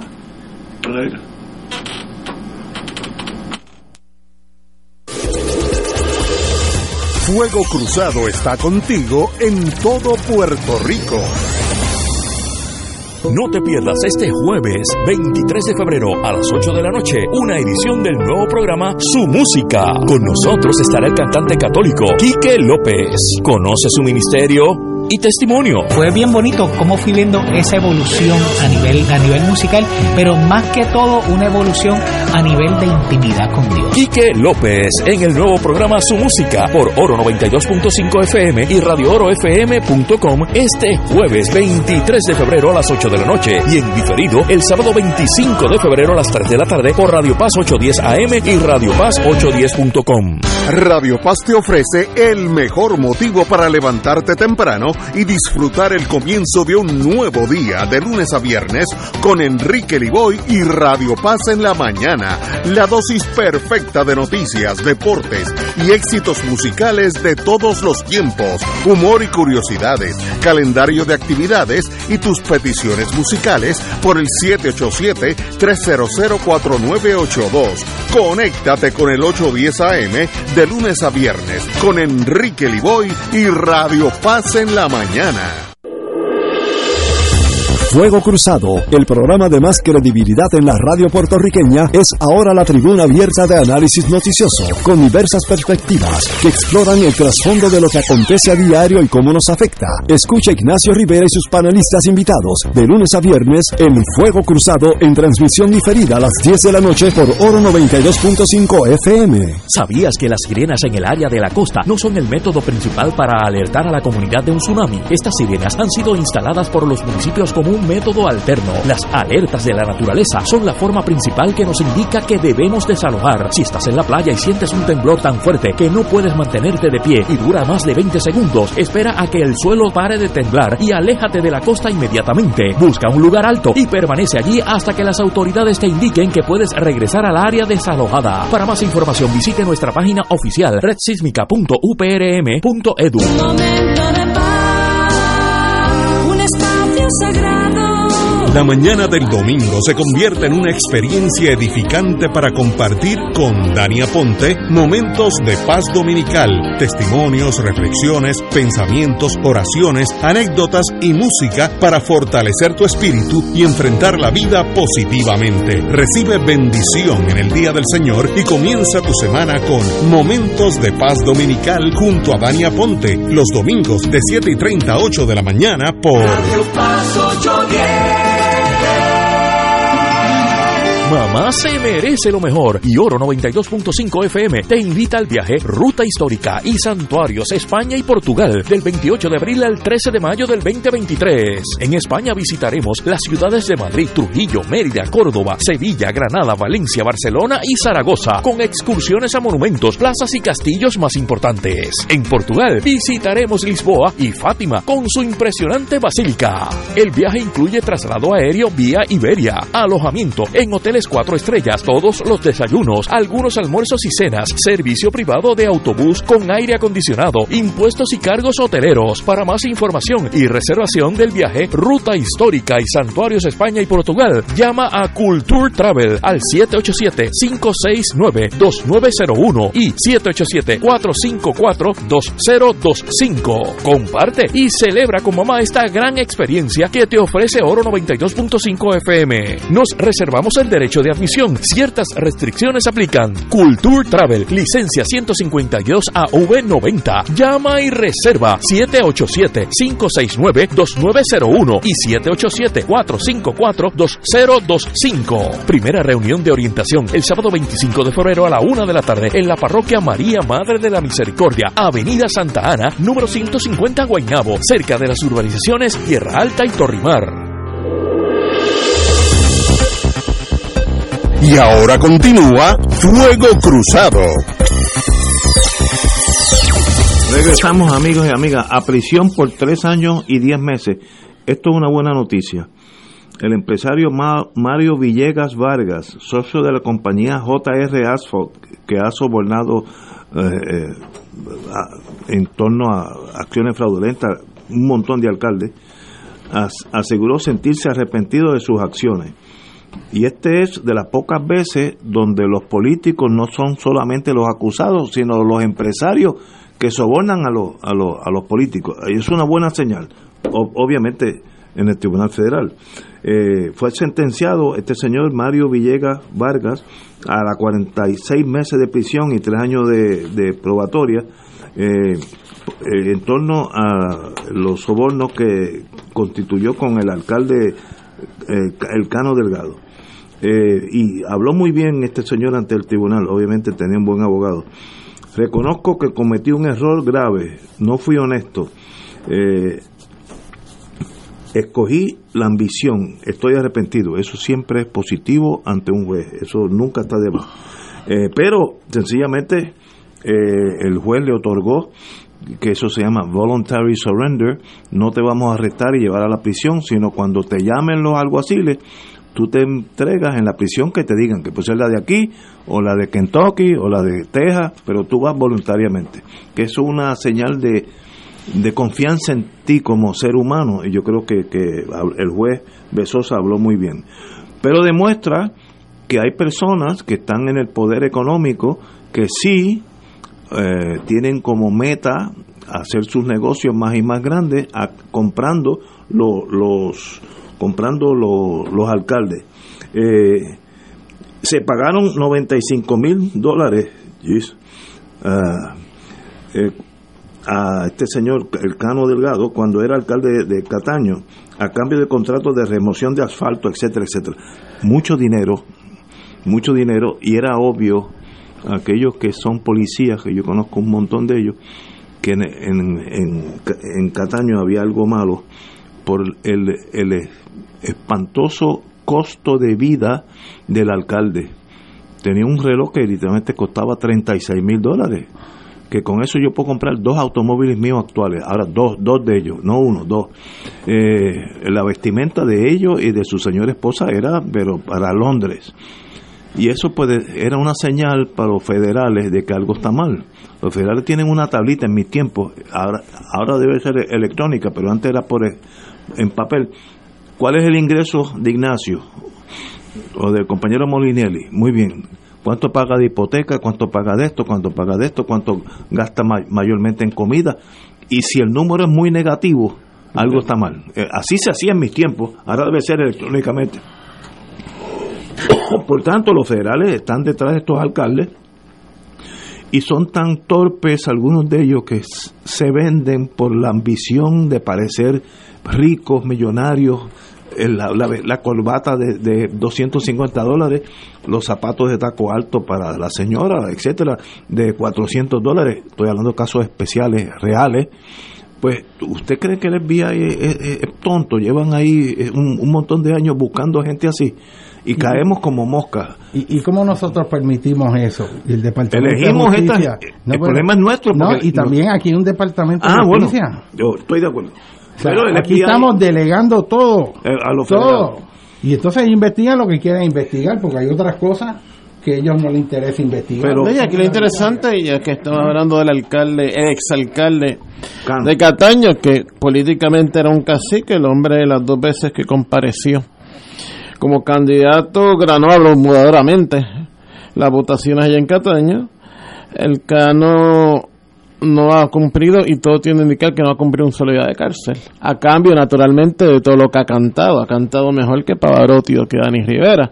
Pero eso también hay que ver hasta qué punto el gobierno federal decidió, por las razones que hayan tenido, válidas o no tan válidas, de que vamos a negociar y que el cano no compra a cambio que nos entregue a X, Y, Z. Entre ellos, como sabemos, el mes entrante, que está involucrado el exalcalde Guaynabo, que comienza juicio el mes entrante, y el exalcalde de Humacao, que tuvo que renunciar por lo mismo, por soborno, con, en este caso con otro personaje, el licenciado o ex licenciado, porque ya fue desaforado, eh, Oscar Santamaría, que estamos aquí hablando de entramado de varios, y hubo alcaldes también, hay que decirlo, que ya renunciaron del Partido Popular convictos, como fue el, alcalde- el caso del alcalde de Guayama y el caso del alcalde de Trujillo Alto, otros dos que también eran caciques sólidos en sus pueblos, que por soborno y como bien señala Ignacio, pues por quizás que, que que el aparentar más de lo que son, pues cayeron en esto, en esto y lamentablemente para su familia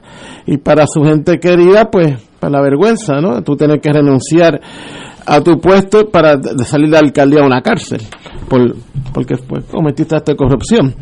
Así que, como bien señala José Molinelli, el Departamento de Justicia de Puerto Rico, pues bien, gracias, pero peor aún, de los tiempos yo recuerdo hace muchos gobernadores, voy a limitar al más reciente, al, al licenciado Pierluisi, que se ufanan, llegan al, al grado de ufanarse, de que tenemos como un acuerdo de cooperación con los federales, y ellos van a procesar esto, eso, eso le corresponde procesarlo a ellos, nosotros, pues entonces, ¿para qué entonces usted no tiene Departamento de Justicia? Entonces, curiosamente, Yo curiosamente, sabemos que la justicia pelea con otros asuntos, registro propio otras cosas, pero este tema que contra, que es cardinal. o- oyéndote a ti me viene, me viene la siguiente idea y es que este, conectando con el planteamiento de que los, las personas que se eligen en los partidos deben ser producto de una discusión de las ideas y por qué ellos deben estar en esos cargos y que sean los mejores.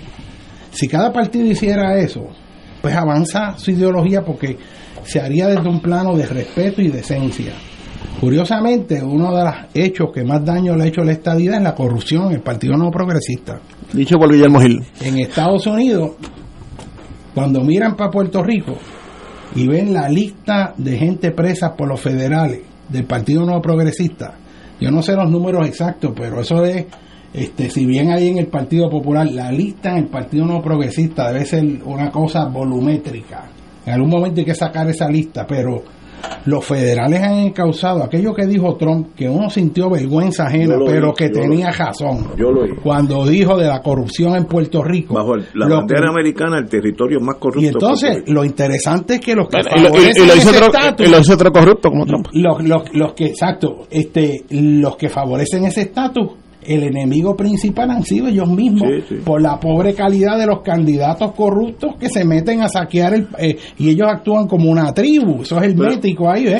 Pero que es curioso, o sea, tú estás diciendo que va a defender la estadidad, pero tus tus candidatos, tu gente, son, o sea, son los americanos metiendo presos a los estadistas, es lo que estoy diciendo. Los americanos metiendo presos a los estadistas y la uno- lista es inmensa y y después vas a reclamar estadidad y Pero los populares también hay como, como minoría, pero están también. Seguro, los seguro, pero, pero una cosa es un político, un legislador, un alcalde que malversó unos fondos o se embolsicó y otra cosa es un esquema de crimen organizado.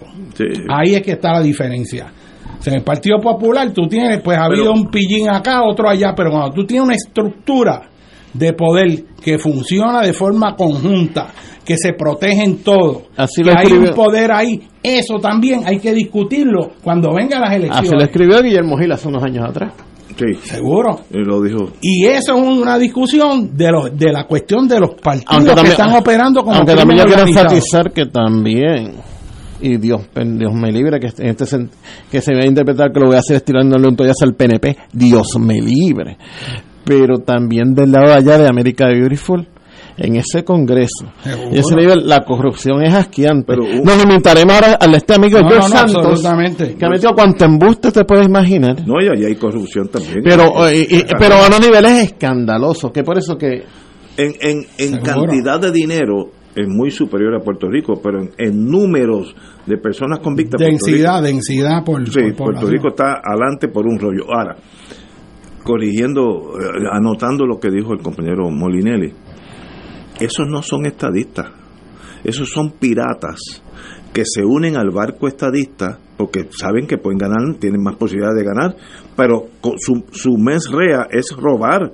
No es que Puerto Rico, Rico sea ¿Y Estado. tú crees que eso está mal o está bien? No, malísimo. Pero, Pero, pero- esos son piratas que, que llegan allí al abordaje de los billetes. Si, si ellos supieran que pueden ganar con el independentismo para hacer más dinero, se meten al PIB. Esa gente no tiene parámetros. pero, son- pero están dentro del Partido No sí, Progresista. hay mucho- hay- ha habido mucho. Y ahora vienen y, acusaciones. y, y tú le vas a dar el voto sabiendo Yo eso. le voy a dar voto al estatus, no a esta gente. Eh, Yo no Ignacio, empezaste a mencionar que ahora vienen acusaciones. ¿A qué te refieres? Sí, no, vienen, bueno, ¿cómo, ¿cómo se entera un abogado criminal de No, la pregunta te la formulo yo a ti. No, no, pero ¿Cómo te voy, a decir, no, te voy a decir, te voy a decir cómo uno se entera. Fácil. No es que yo soy espía ni nada de eso y tengo Bueno, mi- bueno, pero tiene pa- No, bueno, no, lo, no, fui- no. lo fuiste en su día. Yo estoy en mi oficina y viene Pepe González, no, no dijo Pepe Molinelli. Me dice, mire, yo estoy citado aquí para ir a una conferencia con el FBI. Y yo, déjame ver, ¿dónde tú trabajas? Pues yo vivo en el mu- municipio de La Guaira, para no decir un nombre puertorriqueño. Allá en Venezuela. ¿Y qué tú eres? ¿Qué tú eres? ¿Qué tú haces allí? Yo estoy en contabilidad. Muy bien. Y entonces dime, ¿y por qué el FBI quiere hablar contigo? El municipio de La Guaira. Allá en Venezuela. sí. De- de- y en Colombia, hay un canto Sí, hay sí. una Guaira Colombia, otra Venezuela. Pero ¿por qué? Entonces ahí se abren, pues mire, yo pa- pasé esto, yo, ah, pues eso es fácil. Tú vas a ir al FBI y tú vas a decir la verdad. Es un delito si mientes, no protejas al alcalde, no protejas al jefe de contabilidad. Tú di la verdad y te vas para tu casa. Así uno se entera que La Guaira, municipio creado por mí en este momento, está siendo investigado. Pues yo tengo varios casos de eso, gente que no han salido a la luz pública. Pero ¿por qué están chequeando, entre comillas, La Guaira? Pues algo pasa en la guaya porque el FBI no tiene tiempo para perder. Es que ya están de, es como el, el zorro que se va detrás de la presa y ya sabe que la va a coger y, y este año van a haber unos cuantos unos cinco o sea que, o seis o sea que ahora mismo, ahora, ahora mismo hay grandes jurados, hay gran jurados reuniéndose, la pregunta. Primero, la, no, la investigación, la investigación empieza primero con el FBI. Una vez que el FBI ya concreta que hay un caso, un medio caso, consulta con fiscalía y de ahí van al gran jurado. El gran jurado es cuando ya la, el hacha ya está por caer, tú sabes. Eh, y eso va a pasar.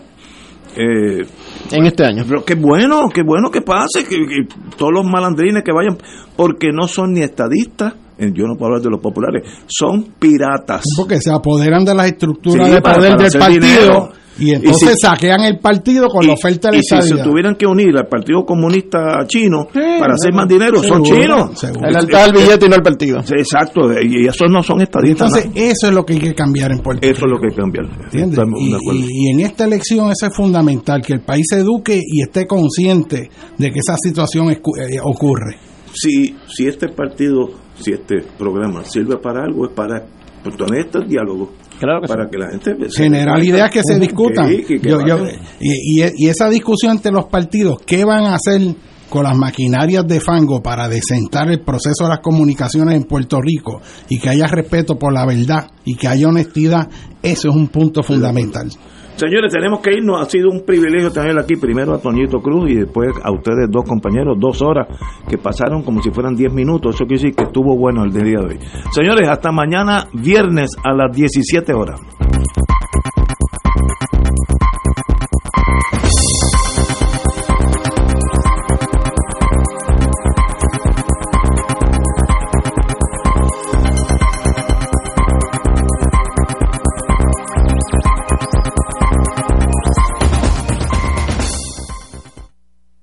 Esta emisora y sus anunciantes no se solidarizan necesariamente con las expresiones vertidas en el programa que acaban de escuchar.